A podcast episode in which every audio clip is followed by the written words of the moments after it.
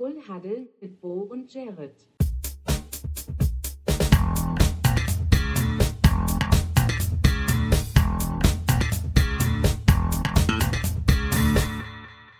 Full Huddle mit Bo und Jared. Moin, gute liebe Leute, herzlich willkommen zu einer neuen Ausgabe von Full Huddle, eurem äh, Sportpodcast hier auf Spotify und überall da, wo es äh, Podcasts zu hören gibt.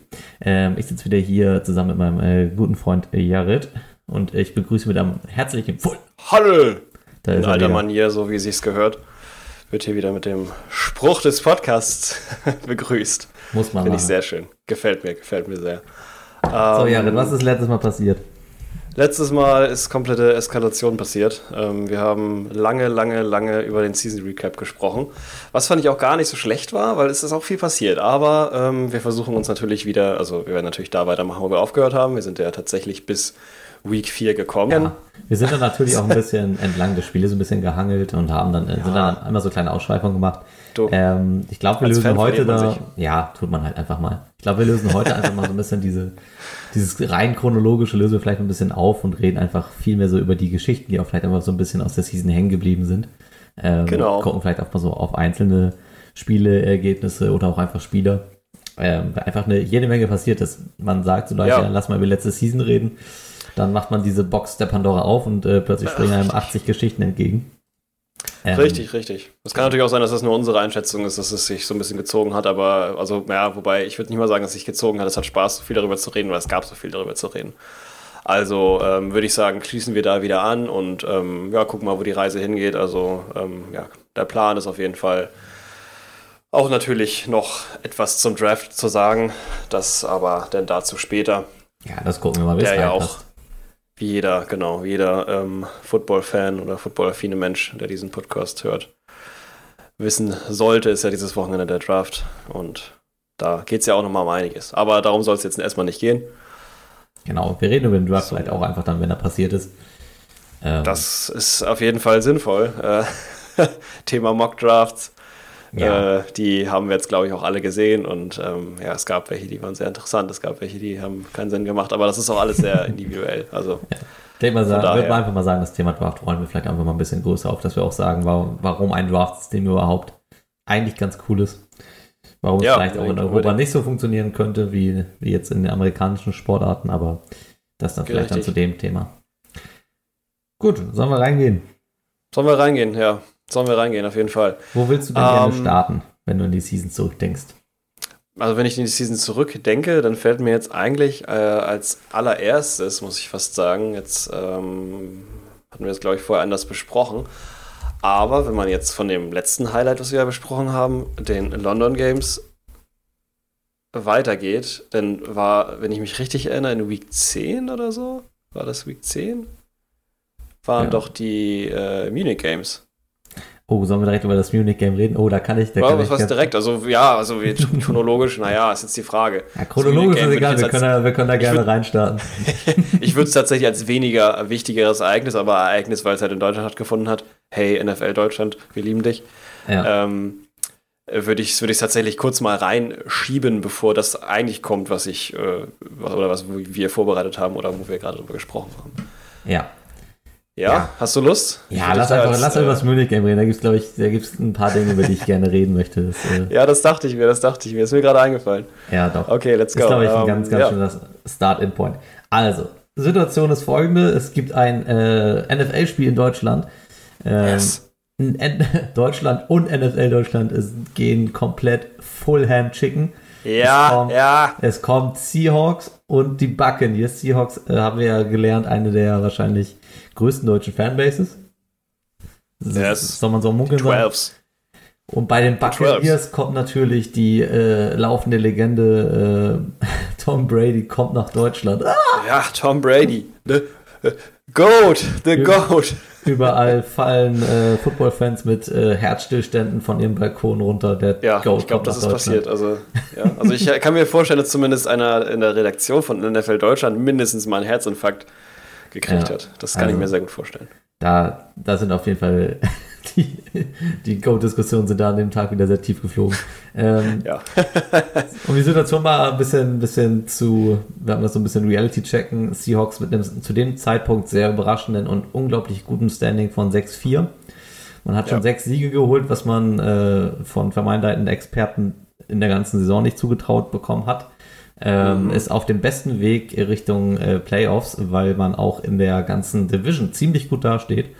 Ähm, eigentlich einziges äh, Rivalenteam, was am Ende dann auch in die äh, Playoffs kommen sollte, waren die 49ers, die zu dem Zeitpunkt, eindeutig. glaube ich, auch frisch getradet hatten für äh, McCaffrey. Etwas, was ich auch Ja. gern, wo wir gerne Oh. später nochmal drüber reden können. Ja, ja, die Mid-Season-Trades, die waren wild. Die waren wild. Auch einiges passiert. Ähm, und die Bucks kam mit einem Standing von 5 zu 5, was, glaube ich, aus der Buccaneers Sicht zu dem Zeitpunkt ein bisschen underwhelming war, weil man sich, glaube ich, auch ein bisschen mehr erhofft hatte. Ähm, Mhm. Ich glaube, so rein von den Szenen war es jetzt kein spannendes Spiel, aber es war ein sehr aufregendes Spiel einfach von den Mannschaften, die da waren. Es war Deutschland, es war unglaublich viel los. Ähm, die München-Location war voll, ausverkauft. Die Leute haben danach auch gesagt, es war eine sehr, sehr einnehmende Stimmung in dem Stadion, das glaube ich auch. Ähm, bevor wir so kann ich eigentliches Spiel reden, würde ich dich aber auch gerne vorher einfach mal fragen, äh, wie hat dir die, die äh, Show vorab eigentlich so gefallen? Also alles, was so ähm, im Stadion heran abging, wie fandest du den Auftritt von Crow? Ähm, ja, wie, wie hast du es medial auch einfach wahrgenommen? Also medial, ich kann tatsächlich nur dazu sagen, ähm, wie ich es medial wahrgenommen habe, weil ich das, als ich das Spiel gar nicht geguckt habe. tatsächlich. Herzloser Ähm, Mensch.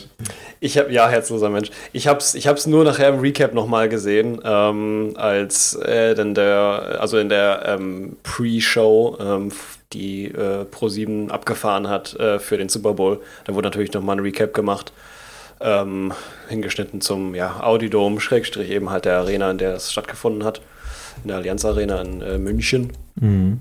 Ähm, und medial, muss ich sagen, haben die da echt alles draus rausgeholt. Also, die haben da wirklich natürlich. Ist das nochmal mehr so ein bisschen ein Feeling gewesen, was rübergeschwappt ist? Hat sicherlich auch nochmal einige Leute an Land geholt. Es gab dann natürlich auch ähm, dementsprechende Fanartikel zu kaufen. Später beim Super Bowl hat sich das erst richtig gezeigt, wie Ja. sehr das denn äh, quasi in den Casual-Supermärkten auch oder Drogeriemärkten ankommt. Dass da dann halt eben auch NFL-Produkte, jetzt ohne Team direkt, aber NFL-Produkte Ja, aber das stimmt schon, verkauft ja. wurden. Und ähm, von daher medial auf jeden Fall ein ganz großes Thema. Ähm, Crow dann eben noch als, als äh, Anfangsact. Ähm, fand ich ein ganz gutes Gesamtpaket, wo ich mir jetzt, sage ich mal, also ist vielleicht ganz gar nicht schlecht, dass ich jetzt aus der Perspektive eines äh, Fans gucken kann, der ähm, das jetzt quasi, ja, ich würde mal sagen, vor sich hat, Ja. es nochmal zu erleben. Ich hoffe, du kannst mehr dazu erzählen. Ähm, und äh, fand das Gesamtpaket eigentlich sehr, sehr schön gemacht. Ähm, und ja, die, die Nachberichterstattung, äh, die dann vor dem Super Bowl lief, von der ich gerade sprach, die ich gesehen Mhm. habe, ähm, wirkte das auch alles sehr, sehr romantisiert und ähm, Ja, sehr hat, schön, wie da die Community sich gebildet hat. ja, das auf jeden Fall. Ähm, ich muss selbst dazu sagen, ich mag Crow eigentlich ziemlich, ziemlich gern. Ähm, so nur das True-Album von ihm habe ich tatsächlich sehr, sehr oft äh, gehört und auch sehr gefeiert. Ähm, ich hatte dementsprechend so kleine Hoffnung, dass das ein ganz cooler Auftritt werden könnte.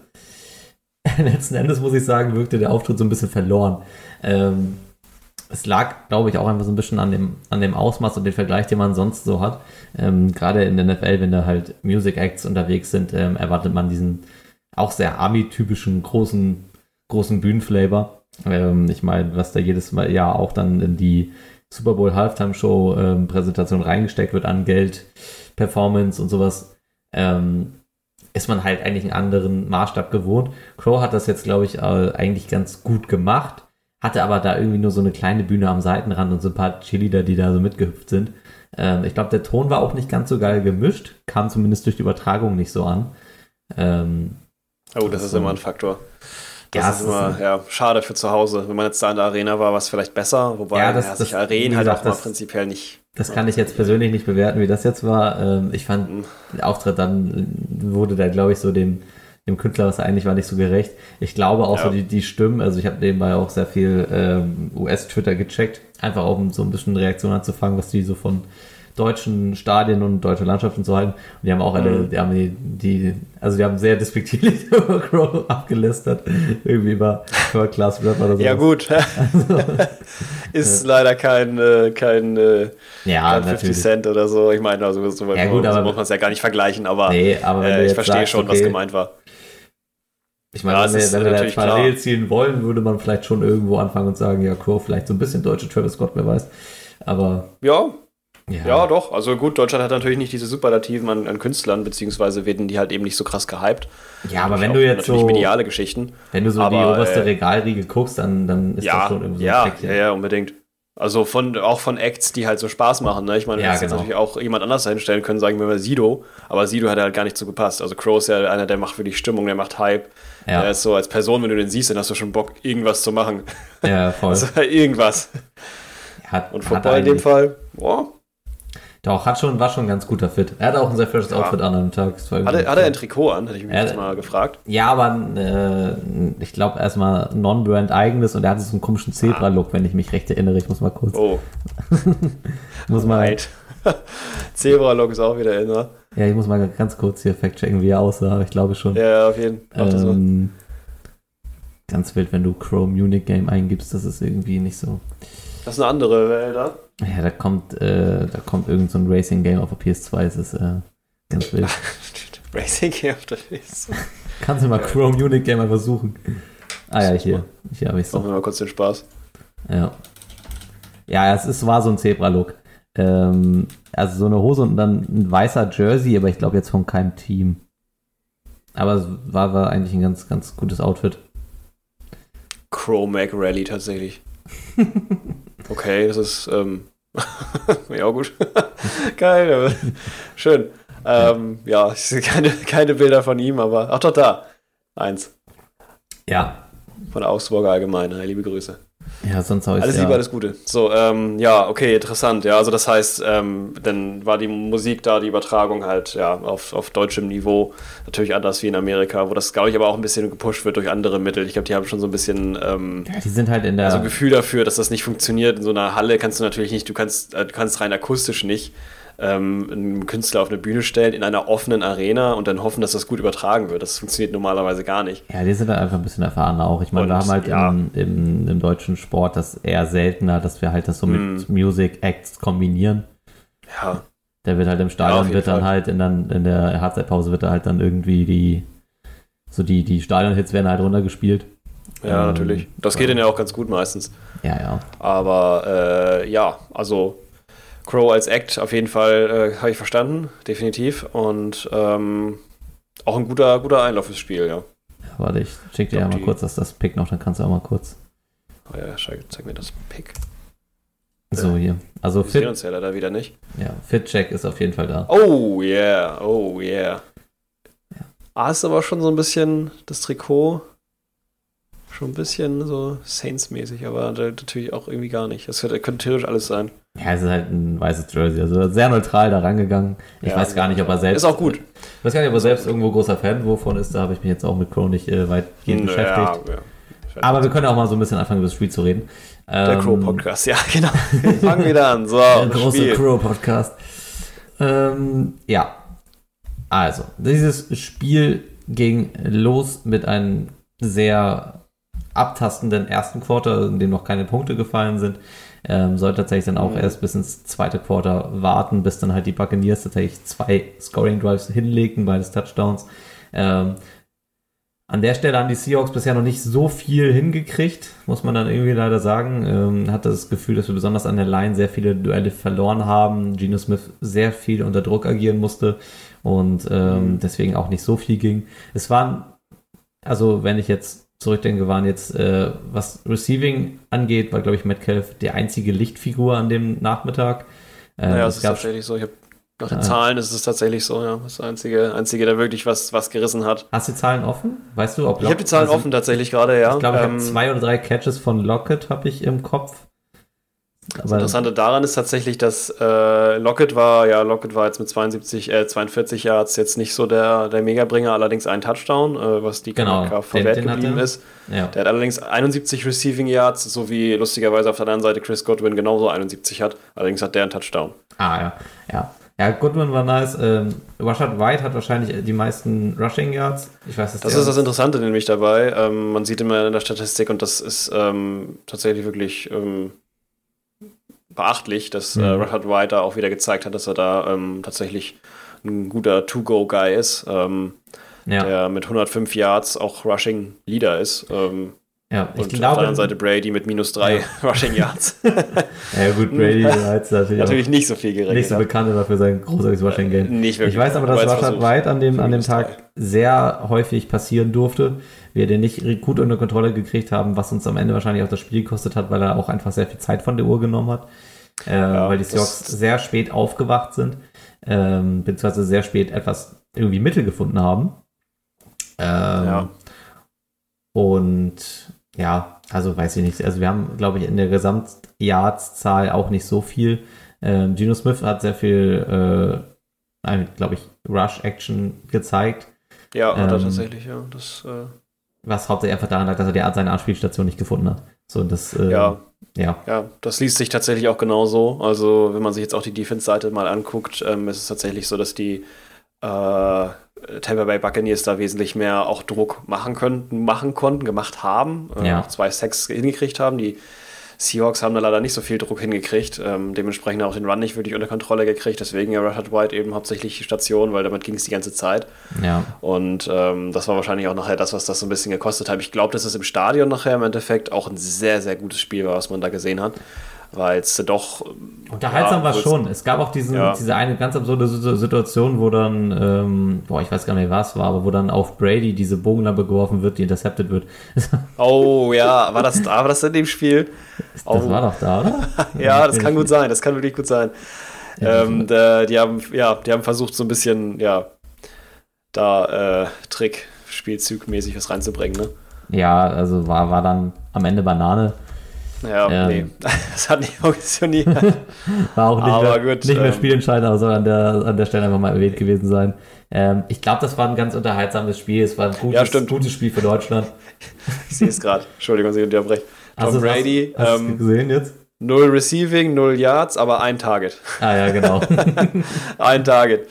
ja, Schön. aber es, es Das ist war, also, das, auf diesem Ball auf Brady, da stand so doll ähm, Sonntagnachmittag äh, nach fünf Bier Park stand da drauf. Also, Ja. so, so ein Leierner Ball, der einfach darum gebettelt hat, intercepted zu werden.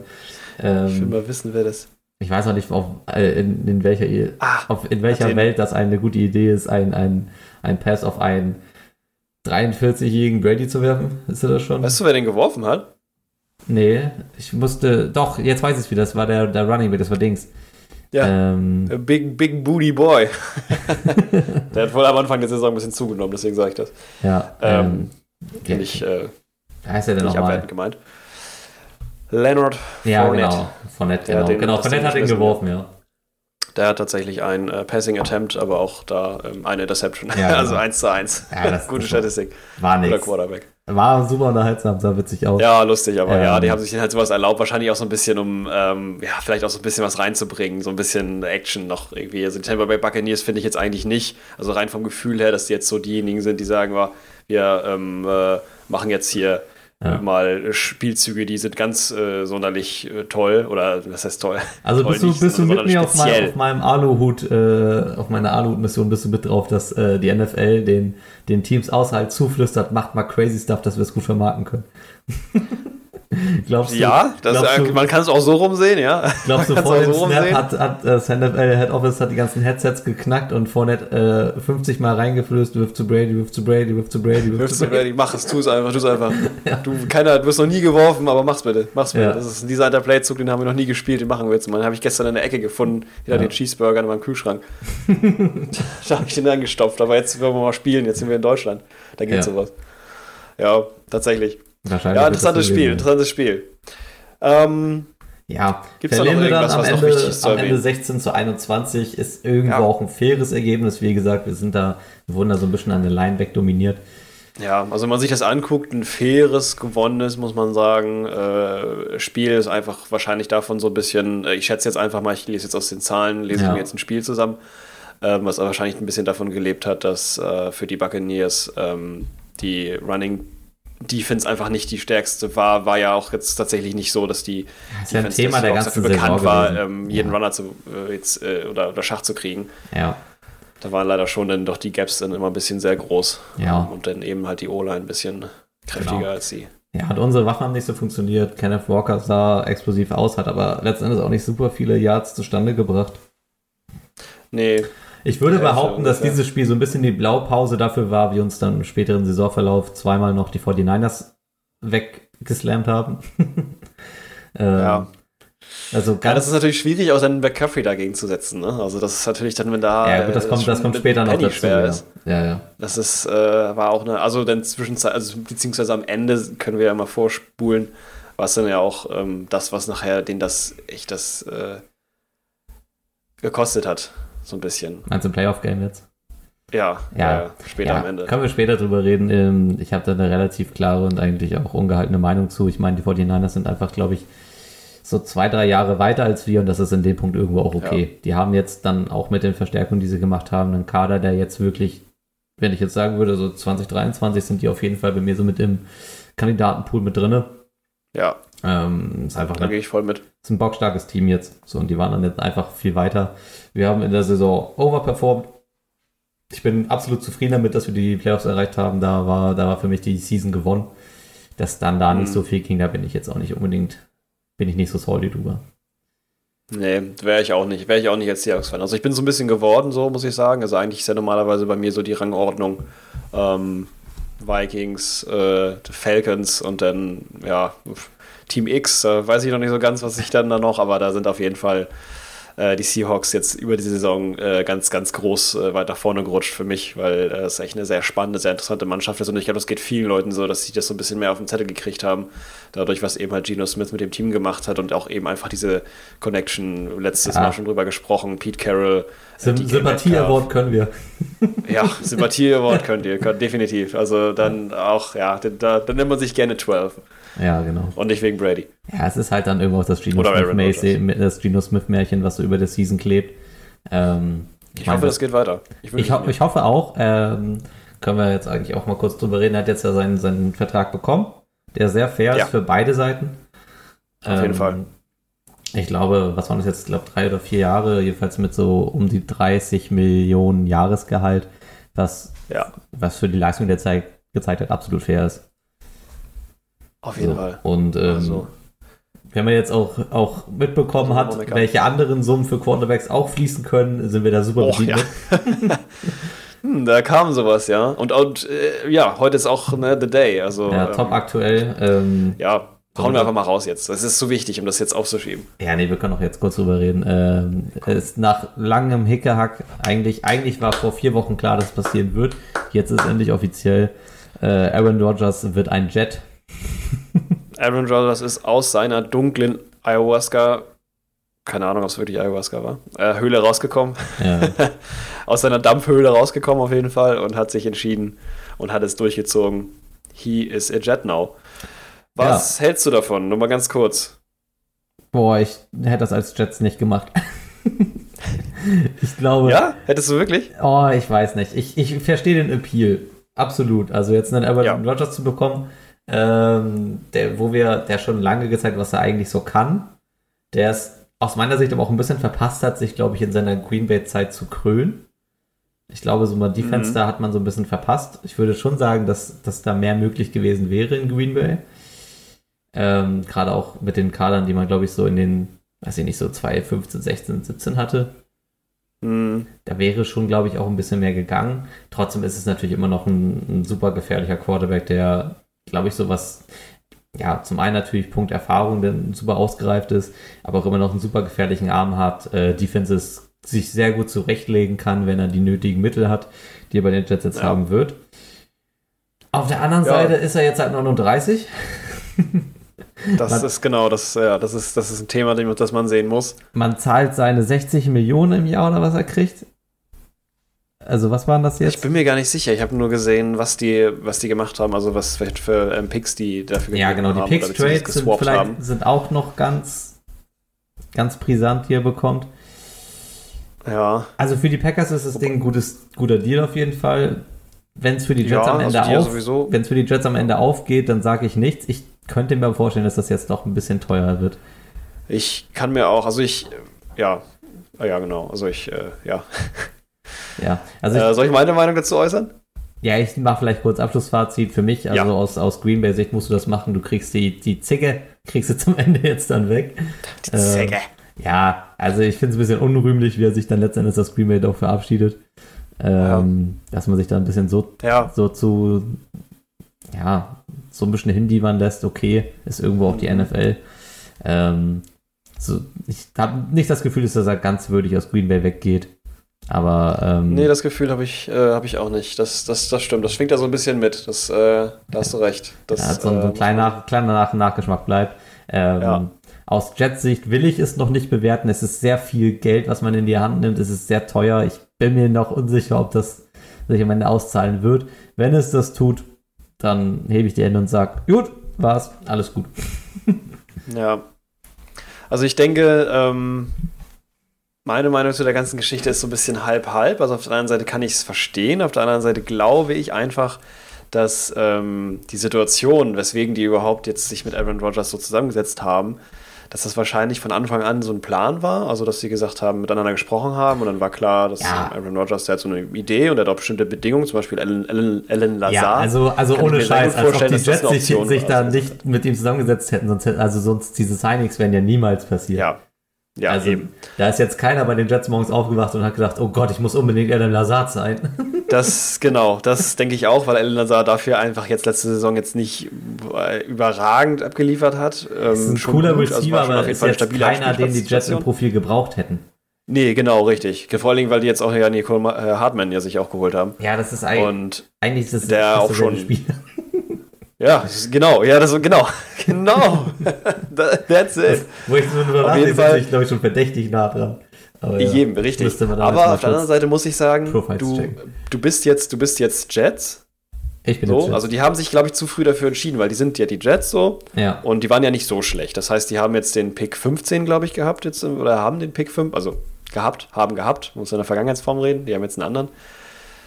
Haben Pick 15 gehabt und ähm, haben als Quarterbacks hast du den Gl- Na, anders, andersrum, Zach oder? Die haben, haben doch Pick 13 gehabt und haben jetzt zu Pick 15 getradet, oder? War das nicht so? Ah ja, so rum war es, genau. Die haben, Genau. genau. die haben Pick 13 gehabt und du hast in deinem, in deinem Roster hast du Zach Wilson, Chris, keine Ahnung wer, und äh, Tim Boyle. Ja. So, da Ja. denkst du dir toll. War, ja, also ein Quarterback, Wilson kann man machen, haben die schon mal probiert, hat nicht so gut funktioniert. Oh, aber das Spiel müssen wir ja auch noch reden. In, ähm, Könnte man, ja genau, ja, ja kommen wir ich- wahrscheinlich auch noch mach, zu. Machen wir noch nicht. Aber, und jetzt ist halt die Frage, du brauchst irgendwas, du brauchst irgendwen, aber dein Pick ist halt so weit hinten. Das heißt, du wirst jetzt auch keinen Quarterback bekommen, der jetzt, sage ich mal, ready ist, der richtig ähm, Mhm. da steht, wo du sagst, das ist ein Quarterback, der kann sofort eigentlich rein, ohne dass wir jetzt groß was machen müssen. Gibt es jetzt auch eigentlich nur ein oder zwei Quarterbacks, wenn überhaupt, ähm, äh, im Draft. Hm. Draft. Ähm, und da ist jetzt die Frage, was machst du? Du hast zwei Optionen, Aaron Rodgers oder ähm, äh, äh, hier Lamar Jackson. Ja, ich würde jetzt auch nicht so eng sehen, dass du sagen musst, es gibt nur zwei Optionen für die Jets. Also, Nein, ja, es gibt nicht, natürlich nicht zwei. Du, Kirk Cousins wäre auch eine Option, wenn du es so siehst. Also jeder Quarterback, der jetzt noch keinen richtigen Vertrag hat oder beziehungsweise wo halt eine, was eine Möglichkeit da ist, die Cap-Space-Probleme haben, da wäre ja jeder eine Option. Ja. Aber dass es Aaron Rodgers sein muss, ist, glaube ich, so ein bisschen daraus entstanden, dass die halt schon zu früh sich da so festgebissen haben und halt eben schon Alan Lazar geholt haben und dann halt gedacht haben, gut, jetzt müssen wir irgendwie zusehen. Ich glaube, deswegen hat das auch so lange gedauert, weil die halt irgendwie das schaffen mussten, das die Kuh vom Eis zu kriegen, weil die gemerkt haben, uh, Aaron Rodgers, der will was, der ist nicht umsonst. Ähm, äh, müssen wir mal gucken. und er ist ja auch schon 39, nächstes Jahr 40. ja, ja, muss man mal, also ich, ich weiß es nicht. Also ich glaube, die Jets sehen sich, also die zeigen mit diesem Trade auf jeden Fall, dass sie sich sehr, sehr weit fühlen, was den Kader angeht, was ich auch sehen kann. Die Defense war, hat auf jeden Fall auf einem, auf jeden Fall Playoff-Level gespielt letzte Season. Ähm, Ja. Offense weiß ich nicht, die Waffen sind da. Quarterback-Play war halt das große, ja, das ja, große Manko. Genau. Das Ähm, war das große Manko, genau. Ich würde da wahrscheinlich auch, auch kurz über das Zach Wilson-Spiel reden, in, in dem er wahrscheinlich da ähm, die Kabine komplett verloren hatte. Es war tatsächlich gegen die Patriots, ähm, bei den Patriots. Und Beide ähm, Patriots sogar. Genau, also und um dieses Spiel, glaube ich, mal so ein bisschen ähm, darzustellen, ähm, Week 11, die Jets verlieren 3 zu 10. also Hm. ein, ein Highlight-Spiel spannenden Spiel an. ein Highlight-Spiel seinesgleichen. Warum Ja. war es dann aber so witzig? Oder witzig eigentlich, eigentlich war es traurig. ist eigentlich was traurig. Um, ich, will, ich, ich lese dir einfach mal die Endstats der Jets vor. Und Ja, zwar haben sie gerne. In diesem Spiel auf 44 Pass Yards insgesamt geschafft. Und auf Wow. 59 Oh? Rushing Yards insgesamt. Und haben damit 103 Total Yards zusammengebracht. Auf der Gegenseite haben sie die Patriots ähm, unter 300 Yards gehalten, weshalb die Patriots ja auch nur 10 Punkte gemacht haben. Ähm, stellt aber auch super dar, dass von Zach Wilson in dieser Partie absolut gar nichts kam. So, er hat eine Deadline von Boah. 9 ähm, Completed Passes bei 22 Attempts. Ähm, hat, glaube also hat unmenschliche Würfe gehabt. Man muss ihm zugutehalten, es kam, glaube ich, zu keiner Interception. Was ich, was ich jetzt einfach mal ihm positiv Äh, nee, an, keine an Interception. würde ich ihm mal positiv Mac Jones auch anrechnen. Aber es war natürlich trotzdem, also, Boah, aber krass. Also ich meine, alleine war äh, Denzel Mims ist ja, der mit 35 Yards und der hat zwei Receiving, also einmal ein Yard, einmal 34 Ja. long. Alter. Ja. Also den habe ich, muss ich sagen, wenn ich meinen, äh, äh, meinen Kopf anstrenge und überlege, wen gibt es denn so als Receiver, dann denke ich nicht an Denzel Mims. nee. Wobei Mims, Mims, Ähm. Mims Season war auch hier und da mal im Gespräch, aber es ist jetzt, glaube ich, Ja, schon, auch schon aber zwei, ich drei meine, Elijah. Moore, Garrett Wilson, Ja, klar, da sind natürlich andere Namen bei, äh, die man Ja. einsetzen müsste, wenn man das könnte. Ich glaube, was ich, funktioniert. was ich da besonders einfach, ich meine, das war die Story, dass danach dann Zach Wilson aktiv gefragt wurde, ob er heute das Spiel verloren hat und er mit breiter Brust Nein gesagt hat. Und ich glaube, da hat er dann aktiv den Locker Room auch verloren, wie es dann so im, im NFL Quarterback Jargon so schön heißt. Ähm, ab da gab es dann halt kein Zurück mehr so für ihn, ne? Ähm, Ja, du kannst nicht, nicht deine Defense für den Bus werfen auch, ne? Also, Ja. Vor allem, also vor allem die, anderen Spieler, er hat es nicht verloren. Ja, wer denn dann? Also Ja, eben. Also wir haben ja offensiv haben wir hier einen komplette, war das drei einen, Punkte, hä? eine No-Show gezeigt. offensiv haben die Spe Special, Special Teams die meisten Punkte gemacht. Ja, also kann man einfach nicht sagen. nichts zu tun. Er hat auf jeden Fall Lockerroom verloren. Das hat dann tatsächlich auch im nächsten Spiel direkt an Mike White gestartet, hat eine Show abgeliefert mit äh, einem 31 zu 10 gegen die Bears, mit drei Touchdowns, 315 Yards. Da war Ja, das, das ist natürlich ein guter Auftakt auch, ne? Da war das, da war, da war, da war der Keks gegessen, ne? Da war Zach Wilson offiziell over, glaube ich. ja. Und ähm, ich glaube auch, auch eher nicht, dass wir ihn jetzt in der NFL noch mal in einer wichtigen Rolle sehen werden. Also, Ich denke auch nicht. Also gerade jetzt wird er natürlich kein Starter sein, das ist ganz klar. Ähm, der hat natürlich jetzt auch, darf man auch nicht vergessen, er hat jetzt auch erst ein Jahr Erfahrung oder zwei Jahre jetzt Erfahrung. zwei jetzt, ja. Also ge- würde Ja, jetzt genau. ins dritte gehen. Der würde jetzt ins dritte gehen, genau. Ähm, Die Frage ist, ich, ich, also ich müsste schon als, als Franchise jetzt sehr viel Fantasie aufbringen, um mir ähm, Zach Wilson Tapes anzugucken und auf die Idee zu kommen, der bringt uns weiter. ja, da musst du schon viel rein interpretieren. Also da sollst du den, den General Manager will ich mal sehen, der sich davon überzeugen lässt. Also Das müsste, wenn dann ein Franchise sein, das jetzt haben. das sagt, wir, wir trashen die nicht. Saison jetzt vorab und machen uns einfach mal so ein bisschen Experimentier-Season, kriegen Ja. Zach Wilson für Apple und ein Ei und mit ganz viel Glück kommt da dann irgendwo ein Quarterback bei rum. aber- Ja, also vielleicht, vielleicht sollte er sich auch erstmal in der XFL oder vielleicht kann er hier nach, nach, nach Europa kommen und dann Ja. hier mal ein bisschen probieren. Ob das was wird. Vielleicht soll er lieber eher Nein, so schlecht mal auch gucken. nicht, aber. Nee. Ja, also auf jeden Fall sind wir uns da einig. Ähm, ist das äh, eine Situation, also die Jets brauchen ihn, ist nur die Frage, ähm, ob sie Ja. ihn nachher am Ende ähm, nicht zu teuer bezahlt haben. Aber das wird dann die Season zeigen, da können wir jetzt Ja, auch der hat ja noch, der hat ja noch Rookie-Vertrag sogar, ne? Ich glaube, das ist ja. Ja, also ich meine nicht Wilson, sondern ich meine äh, Ach so, ja, ja, Aaron. Rodgers. Rodgers auf jeden Fall. Also ich hoffe, dass die Wilson dann nicht brauchen werden, weil Aaron Rodgers irgendwie verletzt ist oder irgendwas wäre natürlich auch traurig. Wer weiß, die 40er Ähm. starke Schmerzen klopfen an. Ja, das kann sein. In den 40ern, du, du weißt, weiß man nie. Es kann auch sein, dass er dann, ach, ich weiß gar nicht, ich weiß auch gar nicht, wann der, wann der, wie alt war Brady, der letztes Jahr retired hat, das erste Mal.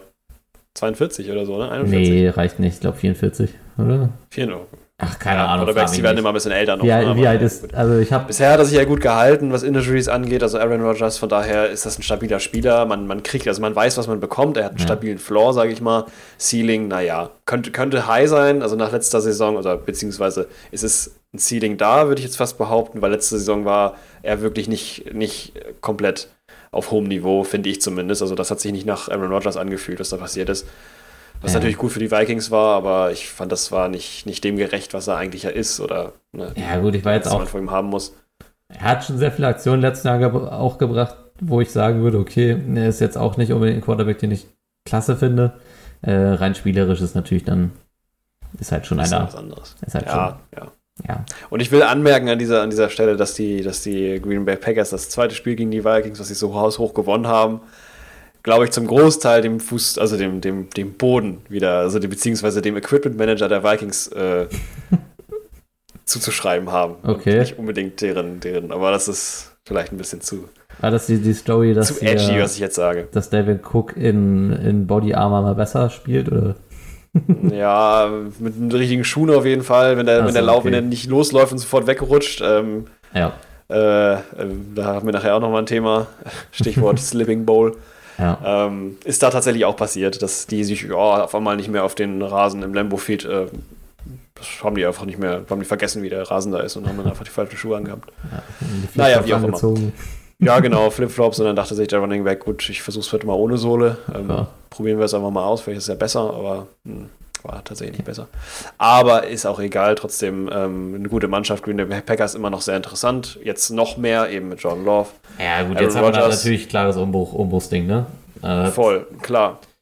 Man hat, da- Aber ähm, man hat in der Season Ja, davor seinen, seinen Star Receiver abgegeben, jetzt hat man seinen Star Quarterback abgegeben. Jetzt müssen wir mal gucken, was bei den ähm, Packers jetzt auch wieder anfängt zu wachsen. Mal schauen. genau, da bin ich sehr gespannt auf jeden Fall. Ja, ich glaube, grunds grundsätzlich ist das, ist das Management und das Staff, was da ist, in der Lage, zumindest solide Season abzuliefern, die jetzt vielleicht nicht Ja. unbedingt Playoffs heißt. Aber auch, ich stelle mir jetzt auch nicht vor, dass die jetzt in der Season abgeschlachtet werden. Das glaube ich nicht. Nee, das glaube ich auch nicht. Ich denke eher, dass das dem Ganzen wieder ganz ähm, gut tut, dadurch, dass halt eben diese Situation mit Aaron Rodgers halt nicht mehr da ist. Also Ja, diese man- man Situation, dass er halt super ähm, frustriert ist von diesem ganzen äh, Receiver-Geschichten und so. Der war ja ständig am Meckern über seine Receiver. äh, dass die es waren am Ende zu viele. Störfeuer. Ja, und das ist natürlich toxic für, für so eine Mannschaft und ähm, ja, Ja, komplett. brauchen wir nicht drüber reden. Soll ich So. dir ein neues Thema um die Ohren schlagen? Schlagen wir ein neues Thema um die Ohren. Hau es mir ins Let's Gesicht. Ganz talk about. Brock Purdy, Brock Purdy. Mr. Irrelevant. Mr. Irrelevant, ja, Willst du tatsächlich. die Story kurz erzählen oder soll ich starten? Ähm, Brock Purdy Story, also ich, ich würde es dir überlassen. Okay. Ähm, äh, dann- Story beginnt ja. damit, dass äh, Jimmy Garoppolo äh, ein Out-for-Season-Injury kassiert in einem Spiel gegen die Dolphins. Äh, zu Hause im Levi Aua. Stadium in Santa Clara. Und ähm, ja, man hat mit Trey Lance Anfang der Season sowieso schon seinen Quarterback verloren. Garoppolo war reingeworfen worden, weil, weiß ich nicht, irgendwie hat man Garoppolo bei den 49ers ja immer im, im Schrank gehabt. Ja, was guter, guter Backup. Also wie all Kann man sich reliable. nicht beschweren. ja, Und, er ist äh, da. Ja, hatte bis zu dem Zeitpunkt auch gute Leistung geliefert, auf jeden Fall, hat sich dann verletzt. So, jetzt hat man einen Brock Purdy, äh, der reingeschmissen wird. Muss auch dazu sagen, die 49ers hatten auch noch relativ frisch für McCaffrey getradet, wo man direkt gesagt hat, ey, wenn man sich den jetzt mit ins Boot holt, dann hat man jetzt richtig Bock auf einen Angriff. Ja, So, man hat eine, eine wirklich krasse Offense, äh, nicht nur mit McCaffrey gehabt, sondern auch vorher schon ähm, einfach ein gutes Team aufgestellt gehabt. Auf den Key Positions hatte man jetzt mit äh, natürlich allen voran noch äh, Debo Samuel eigentlich so den Hybrid-Receiver, Mhm. Running Back, der also eine reine Punktmaschine sein kann, Spiele an sich reißen kann. Ähm, man hatte zu dem Zeitpunkt auch Brent, endlich mal einen Brandon Ayuk, der so langsam in Form kommt. Ähm, George Kittle ist nach wie vor eine Titan-Position, die du erstmal decken musst. Also es war, Legende. ja, absolut. Man hat, man hat einfach ein gutes Team beisammen. Ähm, jetzt fällt Garoppolo aus, relativ früh im Spiel, äh, hat er zu dem Zeitpunkt, glaube ich, einfach nur vier Bälle geworfen, äh, war dann raus. Äh, dann war es dann war's Brock Purdy Time. Und alle waren erstaunt darüber, hey, der kann die Offense sehr gut umsetzen. Und geht mit einer Statline raus, die für einen Rookie-Quarterback der vorher Beachtlich. noch, also beachtlich reicht das gar nicht für einen, der vorher ähm, eigentlich keine Spielpraxis hatte, geht er mit einer Statline raus von 210 Yards, zwei Touchdowns, na gut, eine Interception, aber 25 Completions bei 37 Attempts. Ordentlich. Absolut ordentlich. Ordentlich, ja. Also kommt vor allen Dingen da auch, auch direkt ran an dem, was Garoppolo vor, äh, vorher geleistet hat. Ähm, und das war natürlich auch die Frage. Ne? Man Ja. hat natürlich den, den Rooster gesehen, man hat gesagt, boah, das ist heftig. Also die haben McCaffrey jetzt noch geholt, haben, wie du gerade gerade schon sagtest, ne? Brandon Ayuk Mhm. läuft wieder. Äh, Ist jetzt die Frage gewesen, schafft denn der Quarterback überhaupt das, alle zu füttern? Weil es sind ja wirklich viele, viele hungrige Mäuler da unterwegs. Ja, Ähm, aber turns out, äh, gerade in seinem ersten Spiel, ähm, sah das schon echt gut aus. ja gut, wir müssen natürlich auch nochmal über die Apokalypse reden, die McCaffrey sein kann. Ja, Ich meine, gut, ja auch der, einer, der, der- rennt auch alleine, der- der, rennt auch ohne Quarterback los. Ja, der im Zweifel halt die Bälle auch selber werfen kann. Also das ist ja, Ja, das einer- stimmt, das ist auch nicht gerade wenig passiert. Ne? Das äh, ist auch eine neue Funktion, die man dann irgendwie entdeckt hat. Ja. Ja, nochmal, nochmal das Spielzeug nochmal umgedreht und gemerkt, oh, was ist das denn für ein Knopf? Also hat da- drauf gedrückt da und dann hat steht- sich der Arm bewegt. Ja, da steht so Freak Football auf dem Typen drauf. Ähm, Ja, eine komplette Allzweckwaffe, in dem Ja. Wie er agieren kann, wie du ihn einfach nicht alleine berechnen kannst. Der, der macht halt Ja. einfach Sachen. Den haben sie, den haben sie laufen gelassen, also richtig laufen gelassen. Der konnte sich schön, der fühlt sich, glaube ich, auch richtig wohl. Also zumindest sieht es von den Sets her Das so aus, ein, als wäre ist richtig ein gesund. super, super guter Fit, weil einfach alles um, um ihn herum in, in einem so guten Raster funktioniert. Also die 49ers spielen eine, eine sehr disziplinierte Offense runter. Weshalb, glaube ich, Brock Purdy auch so gut funktioniert. Man hat eine sehr dominante O-Line, ähm, man kann den Ball konstant gut bewegen und dann ist immer Platz für so ein Highlight-Play von McCaffrey. Ähm, ist einfach, in, also da kann ich als Seahawks-Fan einfach nur neidisch rüber gucken. Das ist schon, ist, ist schon auch kann, toll, ich, ist schon auch toll zu gucken. Und, ja, auf ähm, jeden Fall, auf jeden Fall. ja, und gegen die Miami Dolphins dann 33 zu 17 so zu gewinnen, war schon ein gutes Statement. Ähm, Ja. Ich glaube, man war mit Brock Purdy an der Stelle wirklich erstmal überrascht. Natürlich war es noch das erste Spiel, deswegen war die Erwartungshaltung erstmal so, wir gucken mal. Aber er hat die Leistung dann ja auch in der ganzen Saison eigentlich bestätigt. Oder gibt es da Ja. so, so Nee, Momente, wo du würdest, das war nicht... Reinhänger. Also es gab einen, aber der war dann natürlich auch nachher das Ende, aber trotzdem äh, ansonsten Ja gut, immer ist das, einen Win mit das, nach Hause genommen, Ja. immer gekämpft.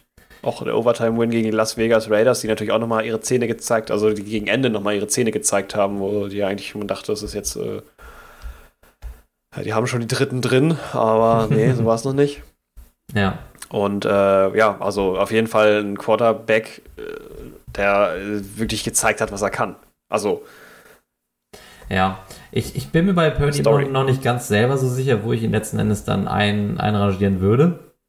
Ähm, einfach, weil ich auch sagen muss, dass 49er Offense äh, Gebilde ist eines wahrscheinlich der Quarterback-freundlichsten der NFL gewesen.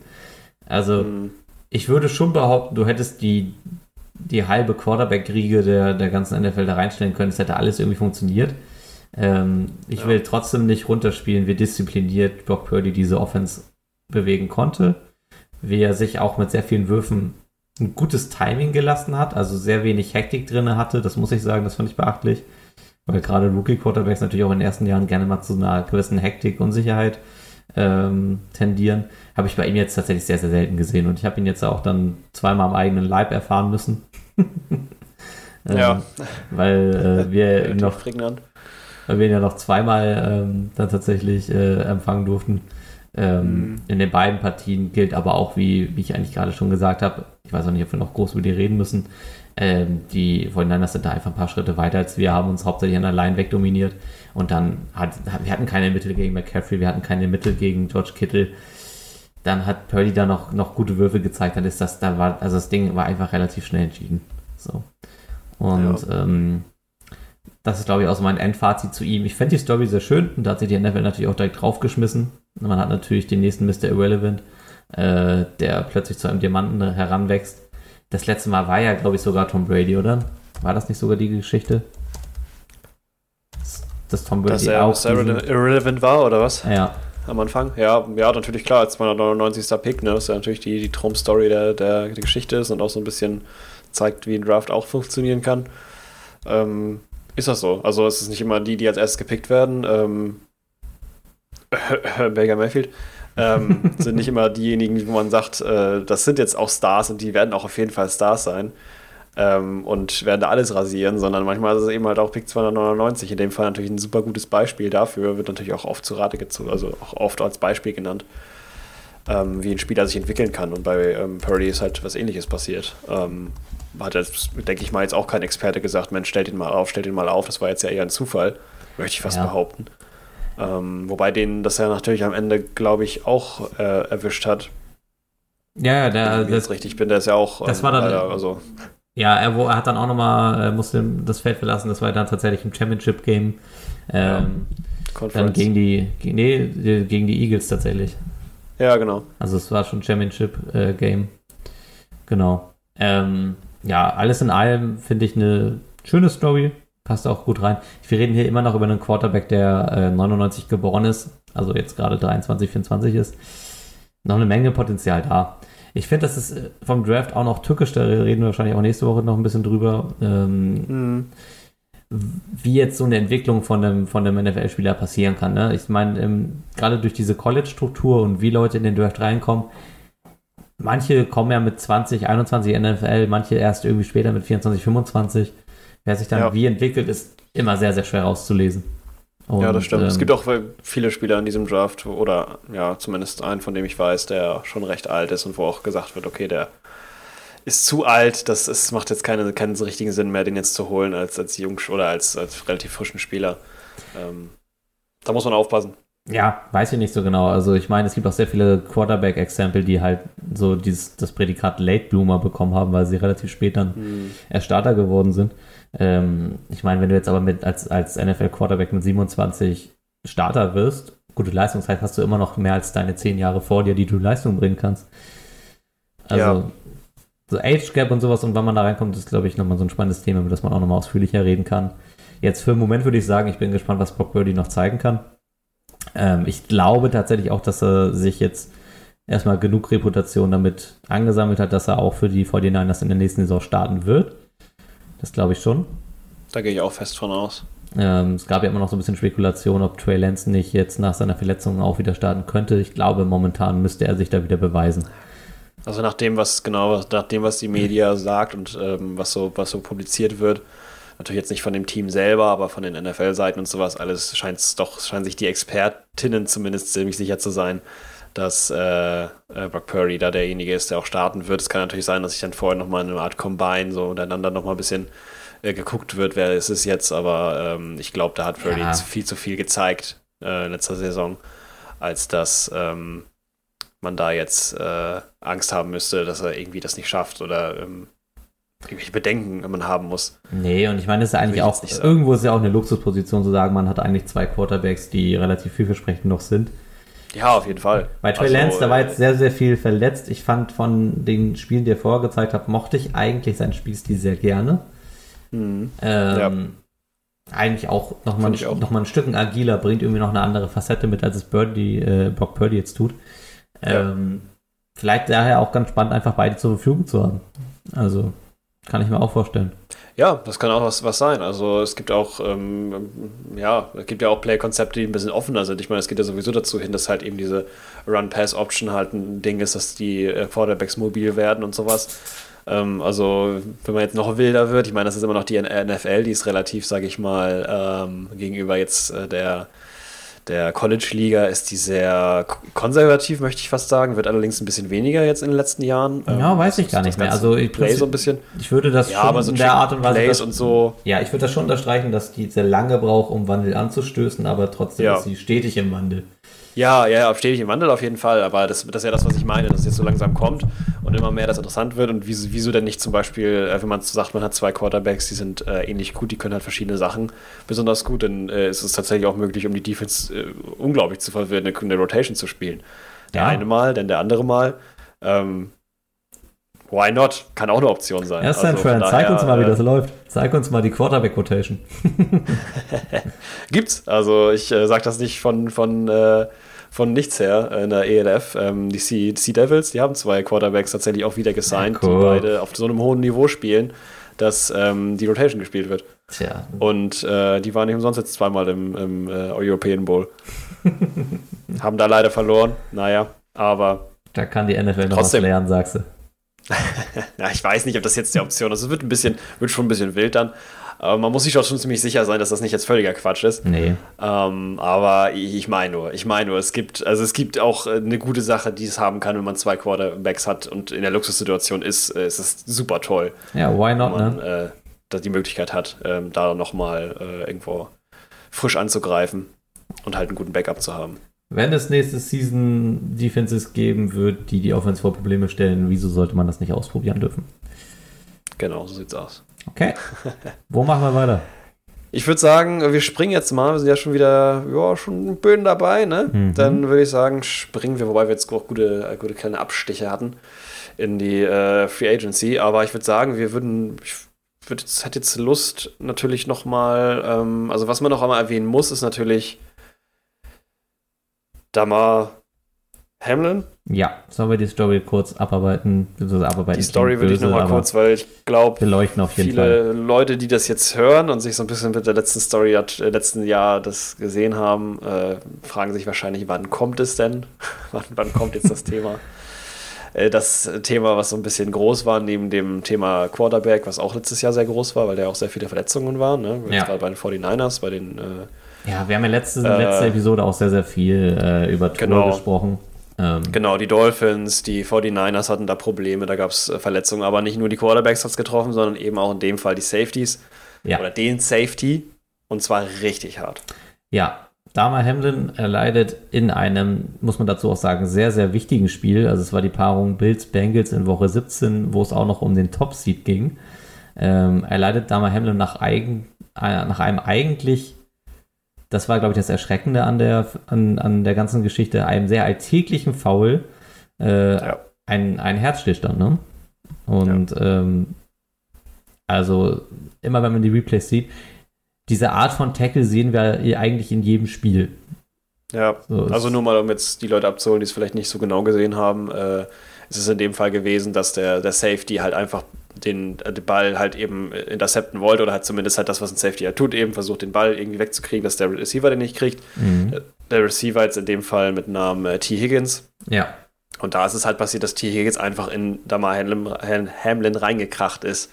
Und das passiert. Ja, also ich würde vielleicht, ich weiß nicht, ob, ich, ja doch, ich habe jetzt auch viel in Zeitlupe gesehen, deswegen weiß ich nicht, ob das Krachen so rein trifft. Aber wenn ich es mir auch in ganzer Geschwindigkeit ansehe, ich sehe in diesem Tackle und an diesem Kontakt auch einfach nicht so die Härte, die, also das, dass er dann da halt noch, er taumelt dann ja auch noch kurz weg, bevor er dann umkippt. Ähm, Ja. Also es sah dann, die Bilder Ja, sind da muss vorher schon was dann. gewesen sein irgendwie. Also ich würde das jetzt auch gar nicht so, ähm, das ist jetzt der, der große Unterschied zu der letzten, letzten Aufnahme oder Ja. letzte Folge, wo wir darüber gesprochen haben, ähm, dass die NFL wenig für ihre Spieler tut. Das hat An damit dem Punkt, nee, nee. wenig zu tun. Da, das Eben- sehe ich tatsächlich auch gar nicht. Also Ja, ähm, genau. das war jetzt nichts, weil- wo irgendwie ein Safety-Protokoll versagt hat oder wo nicht, Nee. nicht die passenden Vorkehrungen getroffen worden sind. Das war einfach, von der ganzen Situation her war es einfach erschreckend. Ja, es war erschreckend, genau. Erschreckend, was da passieren kann und vor allen Dingen, wenn auch äh, ein Spieler nicht ganz fit ist und sich trotzdem aufs Spielfeld äh, begibt. Es gab, glaube ich, ein Interview danach nochmal, wo er gesagt hat, er hat schon vorher so ein bisschen das Gefühl gehabt, er ist nicht so ganz fit, aber wird wohl klappen und ja, das ist äh, natürlich Ja. eine Situation, die wünscht man sich überhaupt nicht und ähm, Ja, also ja, macht Football eben auch, ähm, macht, macht, einen, macht einen nachdenklich und das ist, glaube ich, auch vielen so gegangen in der Zeit, ähm, wo noch nicht klar war, was jetzt mit ihm passiert. ja. Ähm, zum Also, Glück können was- wir darüber reden. Ja, was ich sehr, sehr, auch sehr schön fand, weil die Situation hatten wir im Profisport auch häufiger mal. Ähm, auch ähm, bei einem Länderspiel der dänischen Nationalmannschaft gab es ja. Ja. auch, auch den Vorfall, erinnern wir uns. ja, ja, Herzstillstand und dann äh, wurden da sehr irrational auch die Kamera teilweise draufgehalten. Hier haben dann sich dann auch die Spieler vor, vor die Kameras gestellt. Ähm, fand, ich, fand ich dann Ja, sehr stark in dem Moment. Ähm, war dann halt natürlich auch nicht fortzusetzen. Die Partie ist mit einem Spielerbruch erstmal geendet, bleibt ungewertet. Halte ich in dem Moment auch für die richtige Entscheidung, ähm, weil ich glaube, dass die ähm, da in dem Moment auch einfach nicht weiterspielen können, wenn gerade ein Teamkollege da ähm, um sein Leben kämpft in dem Moment. Ja, richtig, richtig. Das Abstruse an der Situation finde ich nur, und das finde ich, hat die NFL nicht unbedingt richtig gut gemacht, ähm, ist halt, dass äh, es natürlich in dem Moment geendet hat. Also die haben das Spiel abgebrochen, aber es wurde natürlich im Endeffekt, um die Wertung hinzubekommen, haben sie es ja doch noch wieder, also es gibt ein Ergebnis für das Spiel. wenn ich richtig bin. Nee, Und das ist quasi das- komplett rausgecancelt, oder? Ich meine, auch aus den Standings Nee, ist es das- rausgenommen. Achso, ja, gut, aus den Settings haben sie rausgenommen, ja, das stimmt. Oder das war dann wahrscheinlich der, der Spielstand zu der Zeit 7 zu 3, oder? Ja, ja, es war halt auch noch früh, ja, früh das in ist der. Spielstand einfach nur gewesen zu der Zeit. Ja, nee, aber es wurde, es wurde als 0-0 letzten Endes dann gewertet, rausgecancelt und aus den Standings auch rausgenommen. Ja, okay. Deswegen kam ja diese kontrover kontroverse Diskussion noch zu, zustande, ähm, wer jetzt wo spielt und äh, wer jetzt heim, wer jetzt auswärts und so, weil dann, dann natürlich dann alles durcheinander geworfen wurde. Das war natürlich ein Riesenproblem, wenn Ja. auf einmal ein Spiel nicht mehr stattgefunden hat. Es Ähm, war halt auch echt, echt sehr, sehr kurz vor den Playoffs, ne? Das muss man. Ja, am liebsten hätten die ja dann gesagt, eine Mannschaft gewinnt, aber das war wahrscheinlich eben das Kontroverse. Wahrscheinlich habe ich das mitbekommen, dass halt äh, die Diskussion überhaupt aufgemacht wurde. Naja, vielleicht machen wir jetzt einfach so, das ist ein Bengals-Win, aber ähm, Ja. wie kann man einen Bengals-Win machen, wenn äh, da sowas passiert ist und äh, das halt die gegnerische Mannschaft war? Ähm, allerdings aus Mitleid, dass jetzt die andere Mannschaft gewinnt. Das geht ja auch nicht und dementsprechend äh, ja, haben die halt das, was sie gemacht haben, äh, gemacht. Dann gab es, glaube ich, noch ein äh, Extraspiel oder zumindest wurden die Partien nochmal neu gemischt. Und dann hat es ja auch im Endeffekt funktioniert. Ähm, aber es ist natürlich eine sehr aufwendige Situation gewesen und lange war nicht klar, was passiert jetzt. Und vor allen Dingen, was aber noch viel wichtiger ist, natürlich ähm, war nicht klar, was mit äh, Damar Hamlin passiert. ja. Und ähm, ja, Heute das können wir sagen, er ist, er ist jetzt wieder auch im Training, so wie ich das mitbekommen habe. Ja. Ist auch, glaube ich, relativ Genau. frisch dabei, dass er wieder volle Footballaktivität macht. Ja. Ähm, ist natürlich sehr schön zu sehen. Ähm, Ja, auf jeden Fall. Also da äh, sind wir alle happy Ja. drüber, weil sowas will man nicht sehen und Nee. ähm, dann wenn das auch also ja Trotzdem, wie gesagt, ich glaube, ein dass wir bisschen, darüber- bisschen frustrierend ist es halt, weil man, also es ist jetzt, ich sag mal, man kann da jetzt nichts Positives irgendwie rausziehen, dass man sagen könnte, man lernt etwas für die Zukunft, sondern es war einfach ein Foul, was Nein. das gezeigt hat.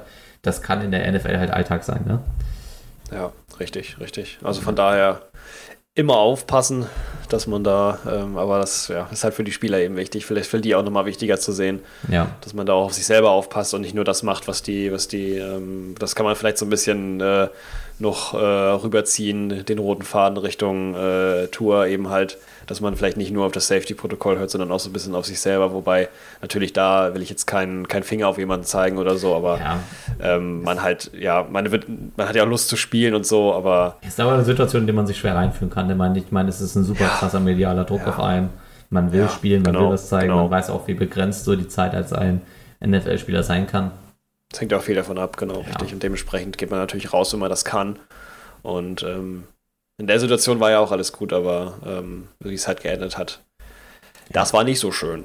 Dementsprechend, ähm, ja, ein Thema, ein großes Thema, eine große Story letzten Saison zum Glück, wie gesagt, alles zum Positiven sich äh, ge gewendet, dann noch zum Glück. Ja. Und äh, können wir jetzt drüber sprechen im Wissen, dass es ihm gut geht. Besser auf Okay. jeden Fall. Hast du noch Honorable Mentions, bevor wir zu den Playoffs übergehen? Hm, nee. Ich habe da jetzt eigentlich nichts mehr, was jetzt sonderlich interessant Glaubst, wäre. glaubst du, ich habe eine, über die ich gerne noch kurz reden will? Das, wenn du das so, wenn du das so sagst, dann, dann würde ich mal fragen. Also ich will noch hab über, nichts, aber hast ich du noch vielleicht den- irgendwas? Das, den einen Football-Terrorismus reden, den die ihr Indiana, Indianapolis Colts gegen die Vikings veranstaltet haben. Da, Ach, da, das. da können wir, da können Aber wir, nix. doch, da können wir nicht, das können wir, glaube ich, nicht kurz ausblenden. Ja, ich habe da meine, meine Notizen dazu, habe ich ja gerade schon erzählt. Die sind äh, ein, bisschen, ein bisschen weird. Ich weiß nicht, was ich mir gesch- aufgeschrieben habe, aber ich weiß auf jeden Fall, wie das Spiel war, weil ich habe es verfolgt und ich muss sagen, ich habe da. Ich habe alles geschwitzt, was man schwitzen kann als Mensch. okay. Ähm, weißt du auch, ja genau, das war Woche 15, ne? Es war Woche 15. Ja, es war genau. Woche 15. Und ähm, Ich, ja. kann, ich kann das mal kurz aus meiner Sicht so ein bisschen beleuchten, bevor du dann als Vikings-Fans wahrscheinlich auch noch ein bisschen mehr Details geben kannst.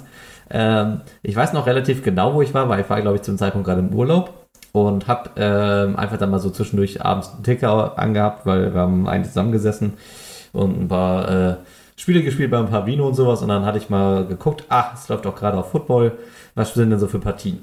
Und dann sehen meine meine blindbleichen Augen sehen ein, ein Indianapolis, äh, ein Colts-Team, das äh, mit 30 Punkten Vorsprung gegen die Vikings spielt.